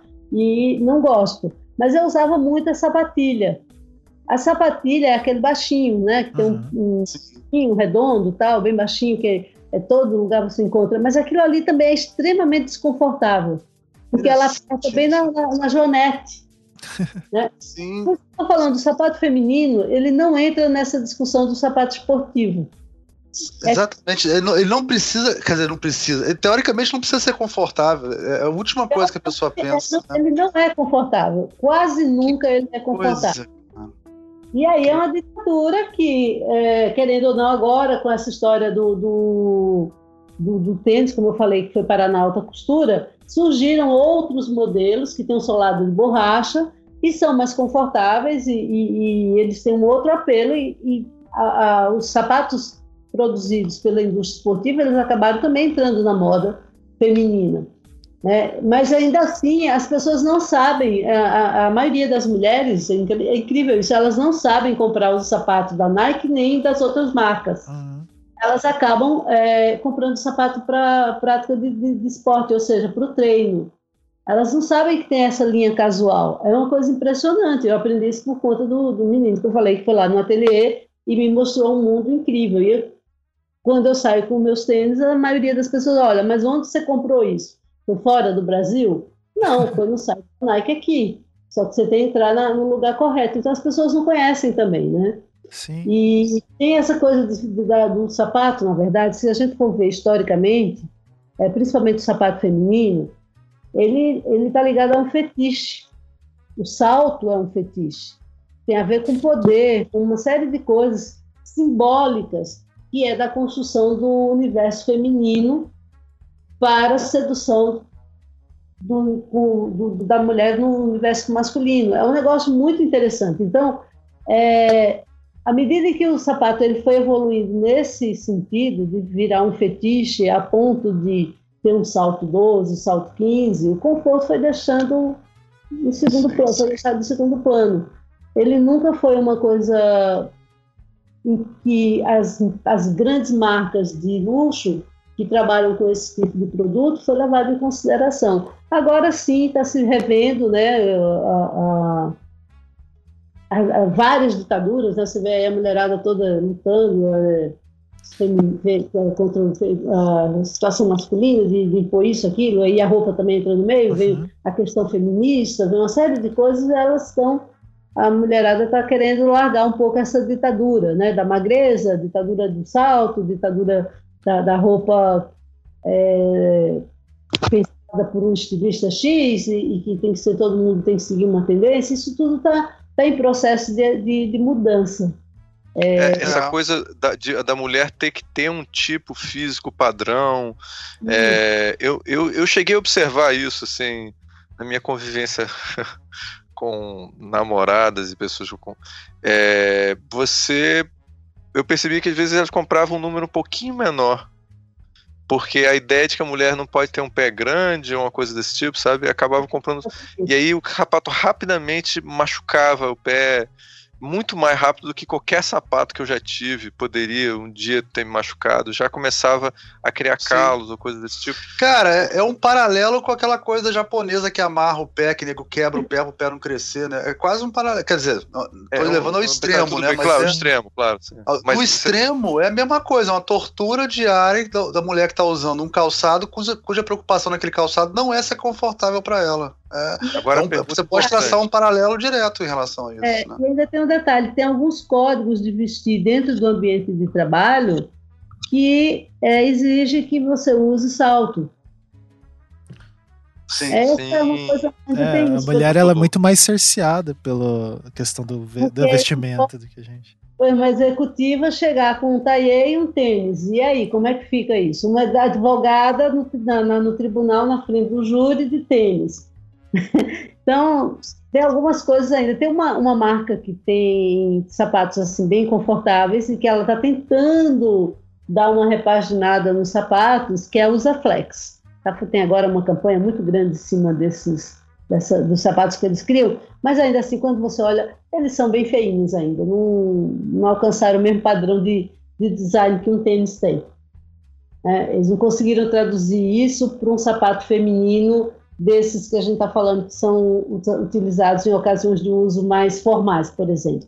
É, então, ainda é um tempinho aí para percorrer e conseguir chegar num salto que seja legal. Normalmente, o salto redondo ele é mais confortável, o solado, quando ele tem a, o solado de borracha, ele é mais confortável. A altura de 10 centímetros já é grande demais, mas entre 8 e 6 centímetros é uma altura que é considerada menos agressiva e por aí vai. Mas tem que convencer também muita gente a usar, né? Porque a maioria da mulherada não quer usar isso aí. Uhum. Ela quer. É, é, é, que, é que nessa história que a gente tava falando agora, né, Dora, do, do, do Star Trek, do filme de ficção científica, eles criam uma, um desejo na gente de ter os objetos. A gente tem que criar agora um desejo de ter um sapato mais confortável, Sim. né? Isso com. Talvez, né? É, eu acho que a, acaba caminhando para isso também, né? O, e o próprio dia a dia das pessoas em cidades grandes, assim como São Paulo, por exemplo, é, é meio inviável você andar de, de, salto. As calçadas, elas não proporcionam segurança, são todas cheias de buracos. É, você passa o dia inteiro, pega um ônibus, pega um metrô, ainda tem que andar determinada distância. É, é um negócio assim meio insano para quem usa esse tipo de salto. Né? É, eu não é... consigo nem imaginar, cara. Deve ser uma não dá nem para imaginar. É. Agora, não consigo nem imaginar, é muito estranho. Mas olha, eu, eu, convivo muito com os meninos de moda, e os meninos de moda eles usam escarpão. Eu fico também pensando como é que eles conseguem andar, né? Mas aí eu acho que é, é, também. Mas aí tem a coisa da. É, eles estão comunicando alguma coisa com isso também, né? É, mas é, é, o que é engraçado é que é, se é desconfortável para o feminino, para o masculino ainda é mais ainda. Mas mais ainda. Não, e, e, não tem símbolo maior do que a Beyoncé, né? Do que a Lady Gaga, e elas usam saltos enormes, né? Quer dizer, símbolo de liberação feminina maior do que elas, e inclusive o estilo de dança delas é baseado em usar um escarpão enorme para dar aqueles passos tipo é, Gisele Bündchen, né, e tal, aquela coisa. Mas enfim, então, de certo modo está mudando. De certo modo, eu acredito que em algum tempo a gente já vai ter. Ah, eu dou aula de consultoria de imagem também, e a gente percebe que há uma mudança muito grande nas formas de investimento, inclusive nesses, nesses setores que são mais formais. Então, por exemplo, é, às vezes, dependendo da situação, o advogado vai ficar somente dentro do escritório, não vai receber ninguém, vai ficar só resolvendo papelada ali dentro ela não precisa mais ir de salto, ela pode ir com um sapato mais baixo, um sapato mais confortável. E deixa os saltos ou essas coisas mais exigentes para as ocasiões mais formais, como ir no tribunal, etc, etc. A gente vê que tem algumas mudanças em curso na consultoria de imagem, a gente percebe bastante isso. Que é, é essa forma tradicional de vestir, ela também está cedendo espaço para algo mais é, despojado. É, tem, tem essa coisa, né, que, do Brasil, que é você vai para uma festa, as mulheres todas de salto alto, mas o momento em que elas ficam felizes é a hora que começa a tocar discoteca e eles distribuem chinelo para todo mundo dançar de chinelo. É. é tipo assim, a dupla libertação, né? Tirar aquela porcaria e a música para dançar ao mesmo tempo. É, e daí é interessante que essas questões, por exemplo, de, de solução do, de formalidade de gênero e etc como isso está em voga, né, de algum momento vai é, ressonar na, na, vestimenta, né? Sei lá, coisas mais é, sem gênero definido, que nem a gente, é, de uma certa forma, o nosso... Sim, há gênero, né? As é, o nosso discurso ficou meio polarizado entre masculino e feminino, né? Mas é porque Sim. a gente está fazendo essa observação. Mas é interessante, né? Tem algumas linhas, algumas marcas que já estão fazendo roupas a gênero, né? Falando nessa roupa a gênero, né, ou sem gênero, a gente pode, não sei, a gente está falando do Redfield, mas acho que a gente pode falar um pouco da Adidas também, não pode? Sim, pode, pode claro. Até porque eu gosto mais da Adidas alemão, do que da Nike. que sempre é bem-vindo, design alemão. É sempre Se você reparar, a, a Y3, que é feita por, pelo Yoji Yamamoto, ela é totalmente sem gênero desde sempre. Hum. Ele faz uma linha para Adidas que chama Y3, e nessa linha ele, ele constrói roupas e sapatos, calçados esportivos. É maravilhosa, porque já é uma linha totalmente sem gênero. A roupa, ela já Sim, vem... vendo aqui, é verdade. É. Legal. Já vem focada é. né, na, na, na, questão da, do uso do calçado esportivo. Ela é pensada, a roupa é o contrário, o sapato não é pensado para a ocasião de uso, ao contrário, a roupa puxa o sapato, né? E, e, e, se você vê, ele trabalha muito bem essa linha sem gênero faz muitos anos. Não sei se porque tem a ver com o conceito japonês, mas enfim, ele consegue. Ele parece muito o conceito de uma sapatilha japonesa, assim, alguns deles, né? Mas é muito bonito, muito legal. Bonito. E aí é uma roupa que para várias várias situações ela serve muito bem, inclusive com um sapato que não é nada, não tem nada a ver com esse sapato que a gente está falando aí que é uma tortura. Sim. Mas ainda assim vai, vai se enquadrar em alguns tipos de uso, não dá para você colocar em todos. Mas isso é uma questão de tempo. Eu acredito que em breve é, essa ditadura do salto ela já vai ceder bastante, como já vem cedendo. Sim. Eu achei interessante que é, eu entrei no site, assim, agora que você falou, né? Daí eu vi ali, tem a divisão entre homem e mulher ali, né? Só que daí você uhum. entra, são os mesmos produtos. É bem interessante isso. Muito legal. Parece uma sapatilha ninja, parece aquela sapatilha de ninja que aparece em filme um é. pouco, assim. Né? É, é interessante. Um, um, design muito diferente. É, é, o Yoja Yamamoto ele é muito contemporâneo, né? ele é muito de vanguarda. Então, a, a, são, são coisas atemporais, que você vai ter aquilo ali para o resto da vida. E não muda. Não cai de moda, vamos dizer assim. Sim. É, eu, eu tenho contato com é, designers de moda e professores de design de moda na, na, na Veiga de Almeida e com essa discussão agora sobre o, a roupa sem, sem gênero, né, que é um, acho um dos grandes temas, acho, do momento, né, e, uhum. e ou, ou, por exemplo, mas é, a, a, gente tem visto muito, ou pelo menos eles têm comentado que ele tem visto problemas porque eles têm achado que é, às vezes a, a, a, quando você vai fazer uma roupa sem gênero, você pega uma roupa feminina e torna ela mais masculina. Mas fazer o contrário é uma coisa que não, a gente não está vendo, não acontece tanto. Eu não sei se isso é uma verdade. De qualquer maneira, tornar a roupa mais masculina às vezes traz problemas como, por exemplo, a, a roupa fica meio sem quadril, sabe? Porque o homem não tem quadril, ou não tem praticamente, não tem, não tem muito quadril. E a mulher pelo contrário, ela tem quadris largos. Cara, isso é muito relativo, cara. É, depende do homem, depende da mulher, porque é por causa do padrão também. Isso. É. Não, mas homem de quadril, acho difícil, né? Tem, pode ter barriga, mas vários. quadril. Sim, tem sim. tem muito. Você conhece homem com quadril largo? Eu conheço. Conheço vários. Não, você tá falando quadril largo ou tá falando de barriga, barrigão? Diferente. Não, quadril. Tem muito homem com quadril largo. Tem muita mulher, tem muita mulher sem quadril também. Tem muita mulher sem cintura também. Não, eu sei, é. mas aí a, a, roupa, a roupa sem. Deixa eu ver o que a Dora tem pra dizer sobre isso. É, Fala, Dora. Na verdade, o Albio especialista. Às vezes tem um problema muito sério, com essa coisa a, gênero ou sem gênero, né? É. Porque assim, se confunde muito com o que era antigamente o unissex. Uhum. O o unissex, querendo ou não, ele talvez seja uma, o, o seja uma evolução do unissex. É, o que você está falando realmente procede. Né? A mulher brasileira, de modo geral, ela é mais curvilínea. Né? Então, ela tem mais quadril, mais, mais busto, etc. O, o homem tá, aí também vai entrar na questão da barriga, ele pode não, não, ser muito curvilíneo. Mas você tem alguns homens, sim, que têm um quadril largo e tem mulheres que não têm quadril.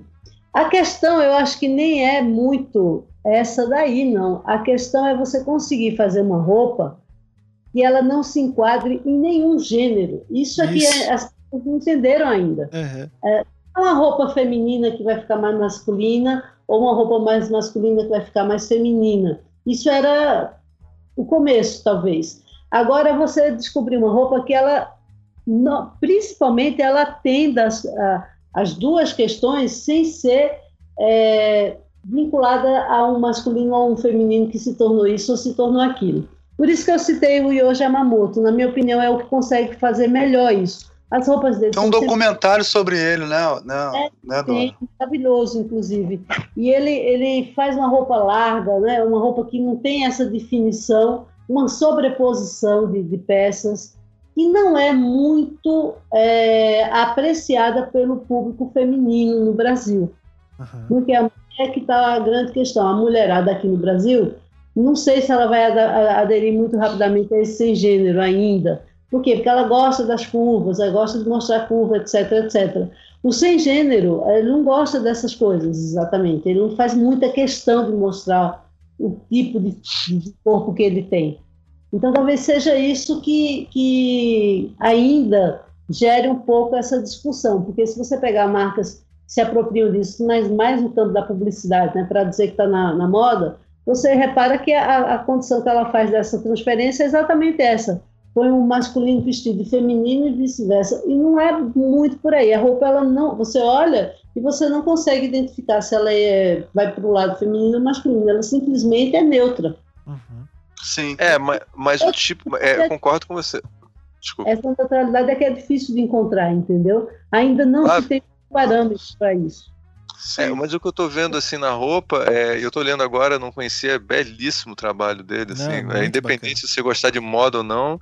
não é a, a, mochila dele custa 12 mil reais. Se vocês quiserem comprar, a gente vai colocar o link lá embaixo. A caixa postal que vocês ah, podem entregar. Pra vocês poderem comprar uma mochila de couro do Yamamoto, custa 12.070 reais.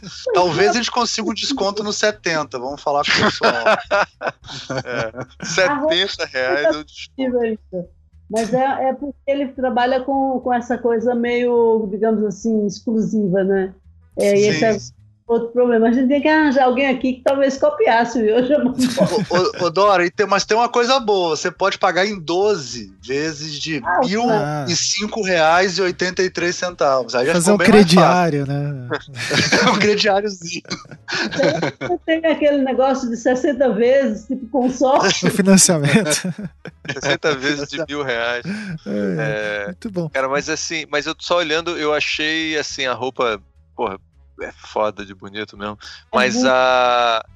É, eu concordo, poxa, não, muito interessante. Agora, é, é, não, não, você não acha que o corte é mais masculino, o corte, ou eu, eu tô vendo isso com a visão totalmente ignorante que é a minha, né? Não, não, não. A roupa dele tem essa coisa, é, eu não diria masculina, mas é, uma, é alfaiataria, né? A alfaiataria por si só, ela já remete a algo mais masculino, uhum. mas assim, é uma roupa... Mas ela tem uma neutralidade oriental, cara, é diferente, é, é diferente, assim. E ela é, é uma coisa oriental também, que é diferente do ocidental nessa roupa deles. É, mas é. eu tô falando o seguinte: é uma mulher com muitas curvas e tal, a roupa vai funcionar para ela? Essa é a pergunta. Vai, vai poder, inclusive, valorizar o fato dela ter curvas? Funciona, é. mas não valoriza as curvas, porque se você reparar aí, a roupa é muito reta e ela é muito cheia de sobreposições, ela esconde o corpo. É, é que eu acho que a questão é. na, dessa principal da discussão ali do, do sem gênero é até a função da roupa, do vestuário ser diferente, né? A gente tá talvez usando aqui, distorcendo o negócio do paradigma. Ricardo, Arthur que me perdoa. Opa, opa. É... Agora não fui eu. Mas a gente tá nesse paradigma que a gente entende roupa, é, principalmente a roupa feminina, né? Como é, se fosse um atenuador ou ressaltador de detalhes de anatômicos, né?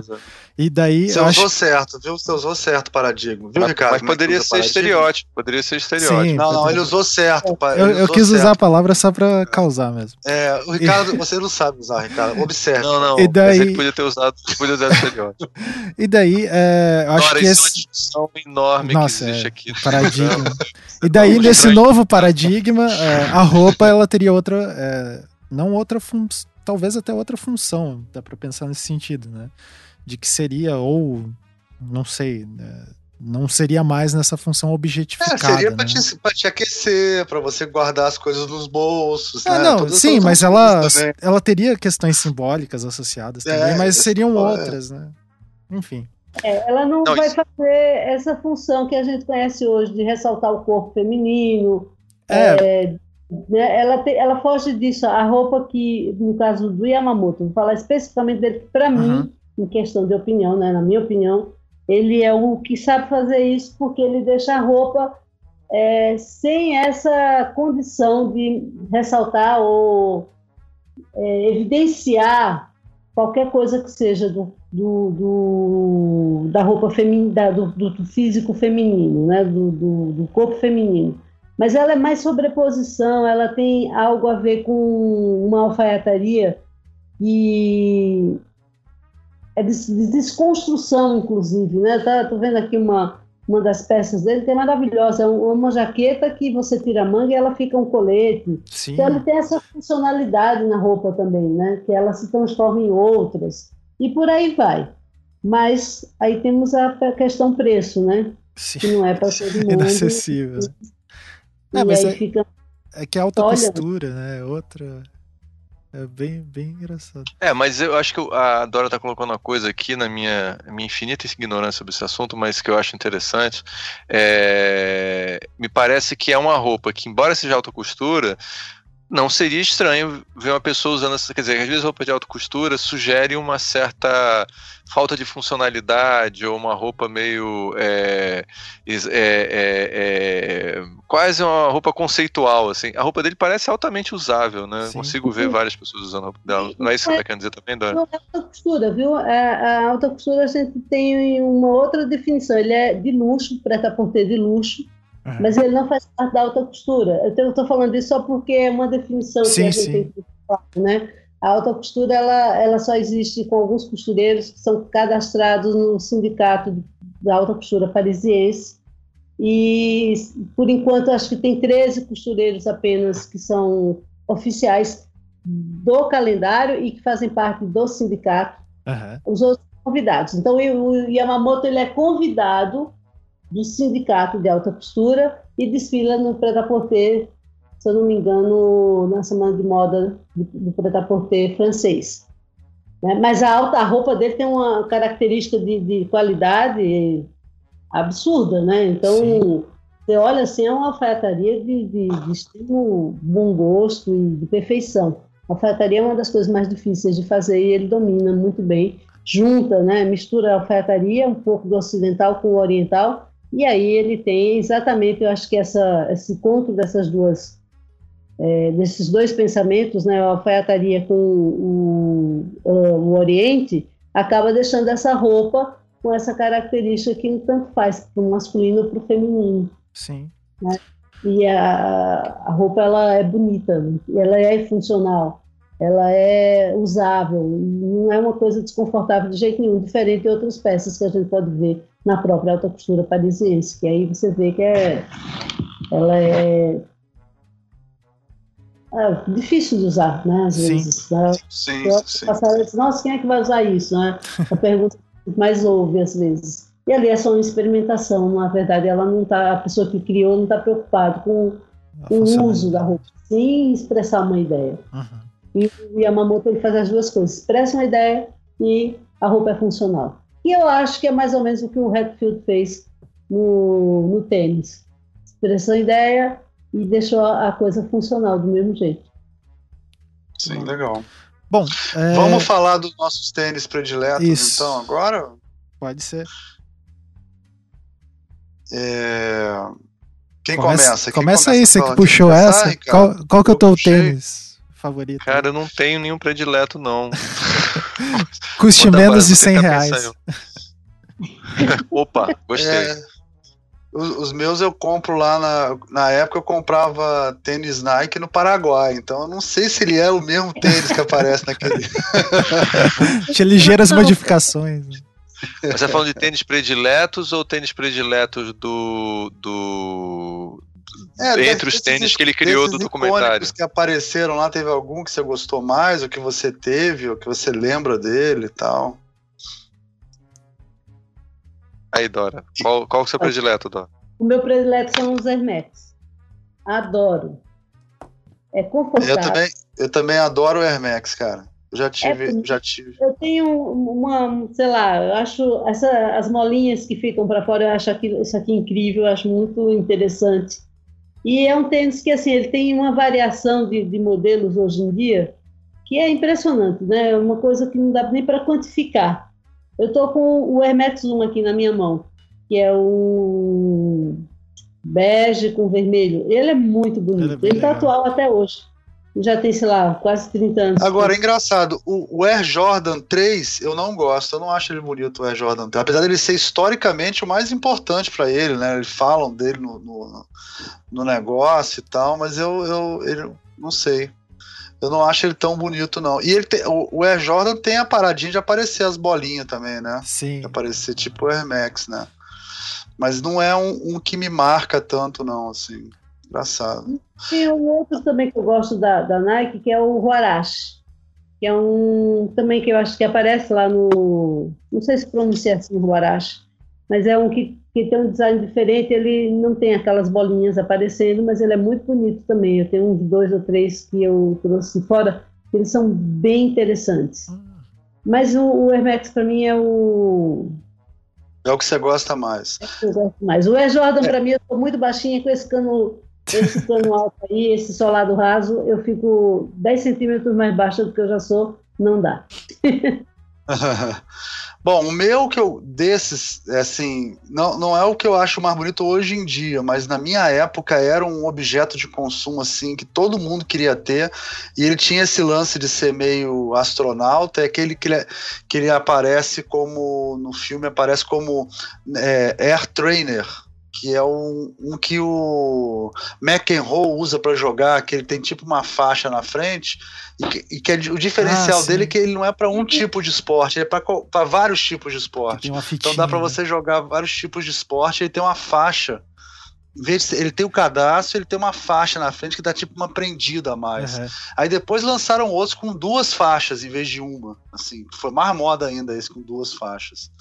Mas assim, no meu, no meu como objeto de desejo, esse trainer era o trainer era, é, o, é o que marcou mais, assim, dos que eu vi lá, né, que eu me lembrei. Assim. Você lembra desse, o Ancara? Sim, sim.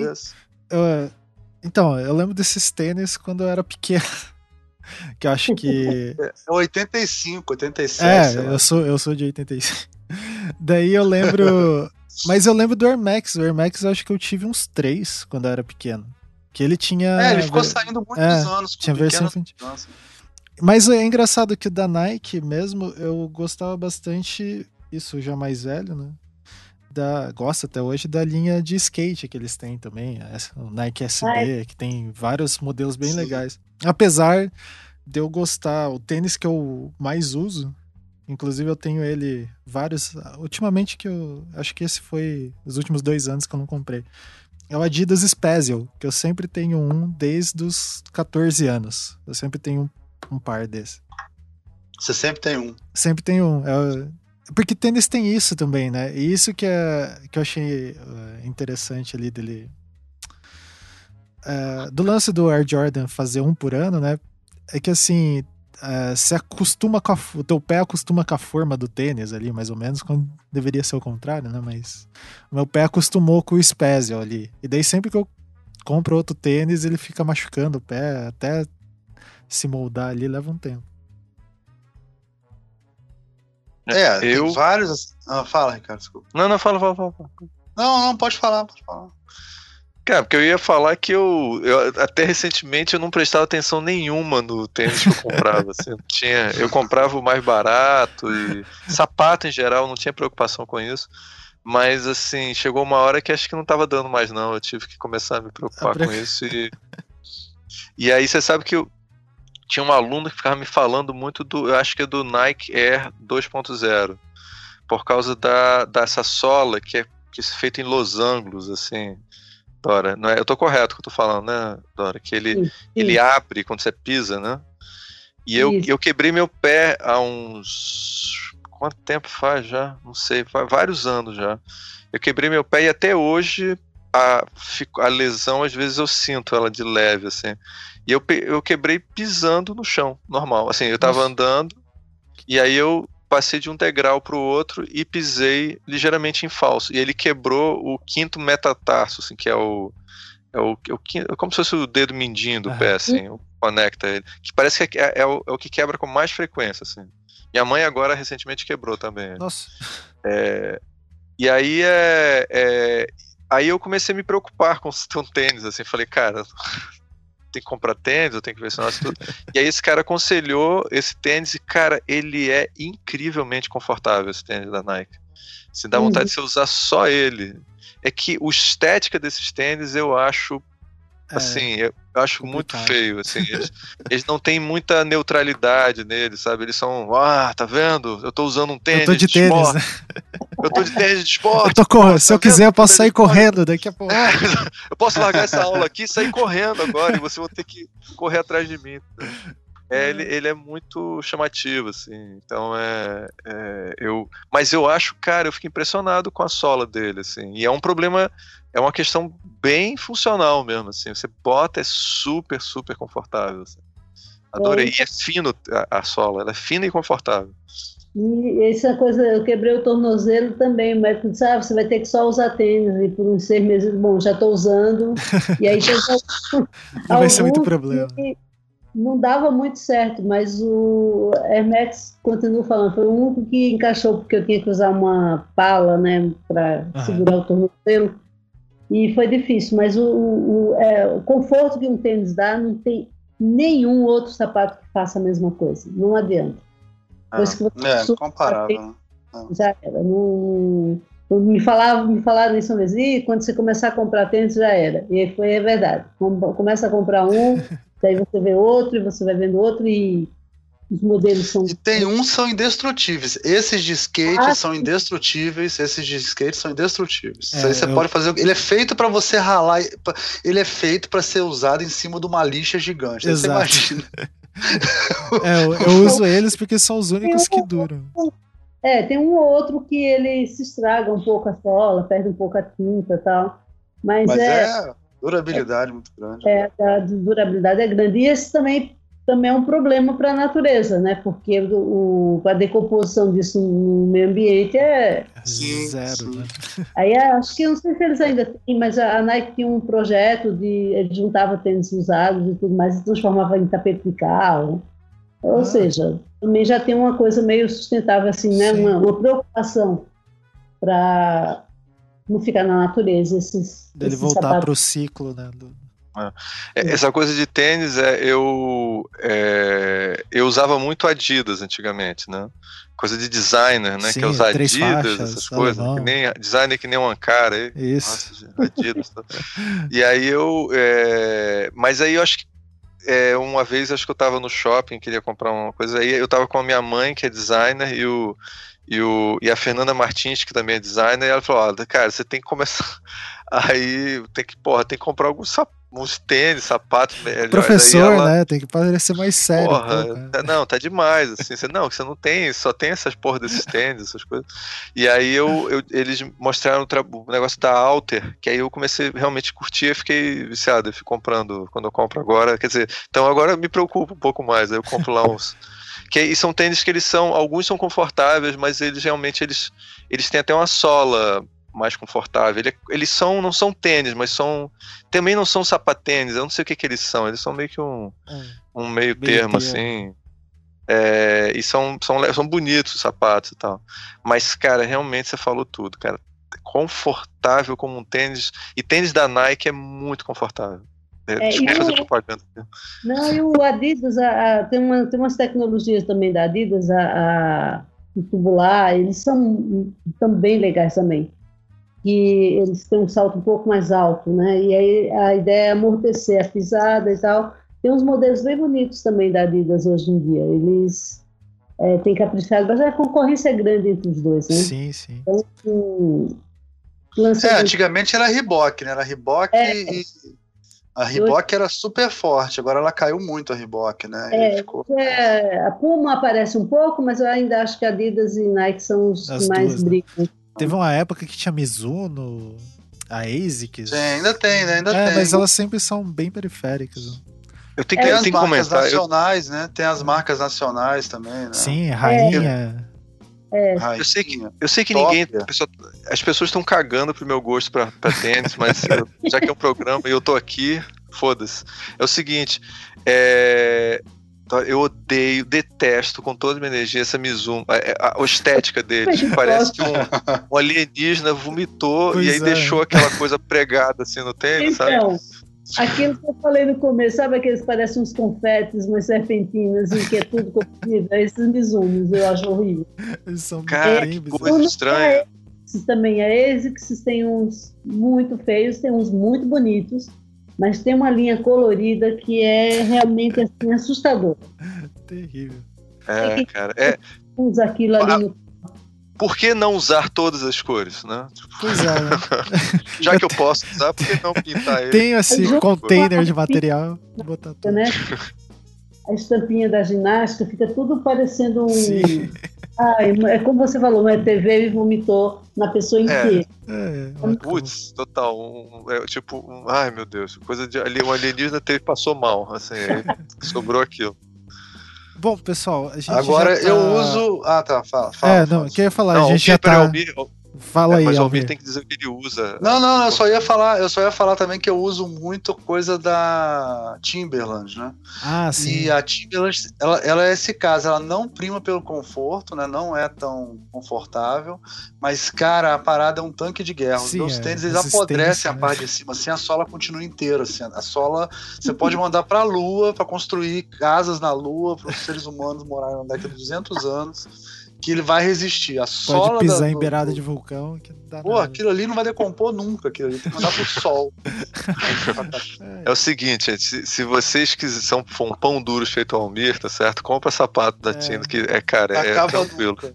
Acaba Agora, nunca. o Ricardo falou de uma marca aí que é moda entre os designers, né? Que é a. Qual que você falou, Alter. Ricardo? Alter. A Alter, né? E tem a Camper também, né? Designer usa muito Camper também, né? É, Camper muito legal, mas eu acho também não tem é uma, uma linha diferente, né? É. Mas acho, claro, eu acho que, que, eu prefiro o tênis em relação ao camper. Ao camper. Então, é, bom, Viu, Almir? Ah, tá bom? Foi falar da camper, viu o que, que rolou? Olha só. uh, pra gente não se estender nesse, então. é, já faz. É, já, a gente já tá numa hora e quarenta aqui de programa. Então acho que dá pra gente ir indo para as considerações finais, assim, em relação ao episódio. Acho para mim a conversa foi bem bacana. É, é, a Dora colocou várias questões, até porque a gente aqui do design gráfico, a gente às vezes fica meio só falando de design gráfico e, sendo que design de moda tem umas discussões, é, eu fico conversando lá com os professores lá da faculdade que é, lecionam para moda, tem umas questões que são bem mais capciosas, assim, e, e interessantes, é, que estão aí sendo comentadas. É... Então, Dora, o que, que você. A gente tem que fazer mais, a gente tem que fazer mais programa de Sim, moda. Sim, a gente chamar. tem que fazer um sobre design de moda. Por favor, me convidem, que eu adorei. Com certeza, Dora. Dora, o que, que você achou do episódio? Suas considerações Olha, finais aí, quiser fazer algum jabá, fica à vontade. Eu, eu adorei o episódio. Eu acho que é bem legal que ele mostra, porque é preciso trabalhar bastante, não é só aquela coisa do glamour que a maioria das pessoas acham. É, enfrentar um sujeito como Michael Jordan para convencê-lo não é fácil. Ela deve ter levado muita patada no começo para ganhar respeito do, do cara, né? É, e muita gente vem entrando nessa área de design achando que é tudo muito lindo, tudo glamouroso, principalmente na área de moda, que as pessoas imaginam que você vai mandar e desmandar no mundo e não tem nada a ver. Você entra numa área onde é uma guerra de egos imensa e no fundo, no fundo, não serve para nada essa guerra de egos, porque ganha aquele que sabe trabalhar melhor. No fundo é isso, né? E, e, as pessoas ficam achando que é uma coisa muito glamourosa e não é. Você tem que enfrentar todo dia vários Michael Jordans como aquele ali, dando patada, e você tem que ter jogo de cintura. Então, eu gostei muito porque ele mostrou bastante isso, né? Que desde o técnico que ficava lá, tinha uma sapataria embaixo da, da, da, da arquibancada, e ficava lá tentando ajudar todo mundo, até ele que se tornou um ícone de uma empresa como a Nike. Né? E que ele mostra muito facilmente que tem que continuar trabalhando e muito. É, eu gostaria que, sei lá, se vocês pudessem divulgar ou divulgando aqui, eu tenho um ateliê aqui em São Paulo, chama Ateliê Moda Imagem. Nele Opa, eu trabalho. Ótimo, manda, manda o link pra gente é, que a gente, coloca aqui no post. Ah, legal, manda aqui pelo. Pelo, pelo, pelo chat, pelo. É. É, então, eu tenho um ateliê aqui em São Paulo, tenho cursos de capacitação profissional na área de design de calçados, design de bolsas, design de vestuário e consultoria de imagem. Eu trabalho nesse ateliê, formo turmas tanto com grupos quanto é, aulas particulares também. Tenho feito muito isso. E ali eu vejo que tem realmente muita gente interessada e que quem vai lá vai realmente com vontade de aprender né? E vai para aprender assim, meio sem o ego, né? Então isso é muito legal. Eu gosto bastante disso, eu gosto de pessoas que querem aprender, que foi isso que eu percebi lá no, no Redfield. Ele tenta passar isso, você tem que tentar entender, aprender e ver as coisas para criar e não ficar achando que as coisas caem do, do céu, né? Eu acho que foi bem isso que eu, eu tirei como lição do, do documentário. Eu achei muito legal, gostei muito. Acho que a, a série ela ganha bastante a, por apresentar essas funções, essas profissões e que às vezes a gente que está de outra área nem tem muito contato, não sabe como é que é e acaba aprendendo muito com isso. É isso. Muito bom. E eu quero agradecer muito o convite, amei participar. A gente que agradece só presença. A gente que agradece. É, é. Almir, é Ricardo, quem que é? Eu, eu vou fazer o meu, que já que ela agradeceu, eu queria agradecer de volta. É, para mim, além disso, poder fazer um programa com a quase conterrânea, né? Pessoa de Caruaru, eu sou de. Todos dois pernambucanos aqui. Né? Pô, assim, e, e, é bem assim, né? Parecido, porque é, ela, é ela, é uma paulista, é quase hoje em dia uma paulista também, né? Então ela tá vivendo em dois, dois universos, então é, é muito bom. Eu, eu curti a ah, só uma pergunta, você gosta da Alter? Gosto. Gosto, mas eh, como eu te falei, estou muito ainda centrada nesses da Nike e da, da Adidas. Ah, então tudo bem, eu posso, eu posso continuar usando. Tá, tá Pode. a mini consultoria o, de imagem aqui. Não, tem que ser, é. cara. Eu tô, eu tô aberto a sugestões, assim, tô bom. Não, é... E o, eu, eu achei, assim, o documentário também eu, gostei muito e eu achei interessante para mim, é, é, um universo totalmente novo, né? E eu achei interessante que essa, esse lado dele é, de, de ser, ver o tempo todo essa coisa que o Almir falou, ele, ele se coloca como contador de histórias, né? Então ele tá, ele tá sempre é, vendo o tênis como uma narrativa de quem vai usar a narrativa do cara. Tem aquela cena famosa em que ele tá com o, o Jordan e aí o, ele sugere que a metáfora do Jordan é uma é um é um puma, né? Não é um é isso? É uma um, pantera negra, um gato pantera negra, gato preto. Uma pantera negra, né? E aí é, é que Desculpa? Black Cat. Eu acho que é Black Cat, Cat Black, alguma coisa isso. assim. Black é, Cat, é, Black, é, é. é, é e aí ele, ele. E claro, tem essa coisa dos Pantera Negras, é, é, norte-americanos e tudo também, que pode ter uma conexão com isso. Mas ele. É, e aí o cara, pô, você descobriu o meu animal simbólico, que todo mundo me chama de Black Cat, coisa assim. Então, assim, é essa compreensão do, do aspecto simbólico né, do consumo que parece que ser, é, é a grande a grande habilidade dele acima de qualquer questão funcional. Isso para mim foi muito interessante. Sim. Eu até assisti isso com minha mãe, é. que é designer também, a Edna, que fez um programa aqui com a gente já. E aí ela, ela terminou o programa e olhou assim: é, a gente no design sempre é ensinado a, a que a gente trabalha para a indústria, quando na realidade a gente trabalha para o consumo. Né? Então é, eu, eu tive essa percepção mesmo, da gente perceber que o consumidor não é essa coisa, né? Ele é uma pessoa rica, né? Cheia de coisas interessantes para que a gente tem que estar em contato com ele, né? Então eu percebi que era muito antes da funcionalidade é, é a compreensão simbólica, né? Gostei muito. E claro, adora mais uma vez obrigado, adorei. Eu que agradeço. E é, tem uma outra coisa, só para complementar que você falou aí, é a intuição, né? A intuição é muito grande no caso do design. Não foi à toa que ele descobriu antes de qualquer coisa que o outro era Cat Black, Black Black, sei lá. É. O, Pantera, o Pantera Negra, né? Sim, exatamente. É questão da intuição. Almir, suas Opa. considerações finais. Dora, eu não vou resistir a falar que, que nós adoramos você, Dora. Ai, e, e espero que você possa participar outras vezes aí. Acho que foi uma, uma sorte, assim, de ter te encontrado. Acho que foi, foi tudo a ver com o tema, assim, foi, foi muito bom. Vamos ver se a gente grava mais coisa aí mais pra frente. Pode deixar, então eu espero aí o convite.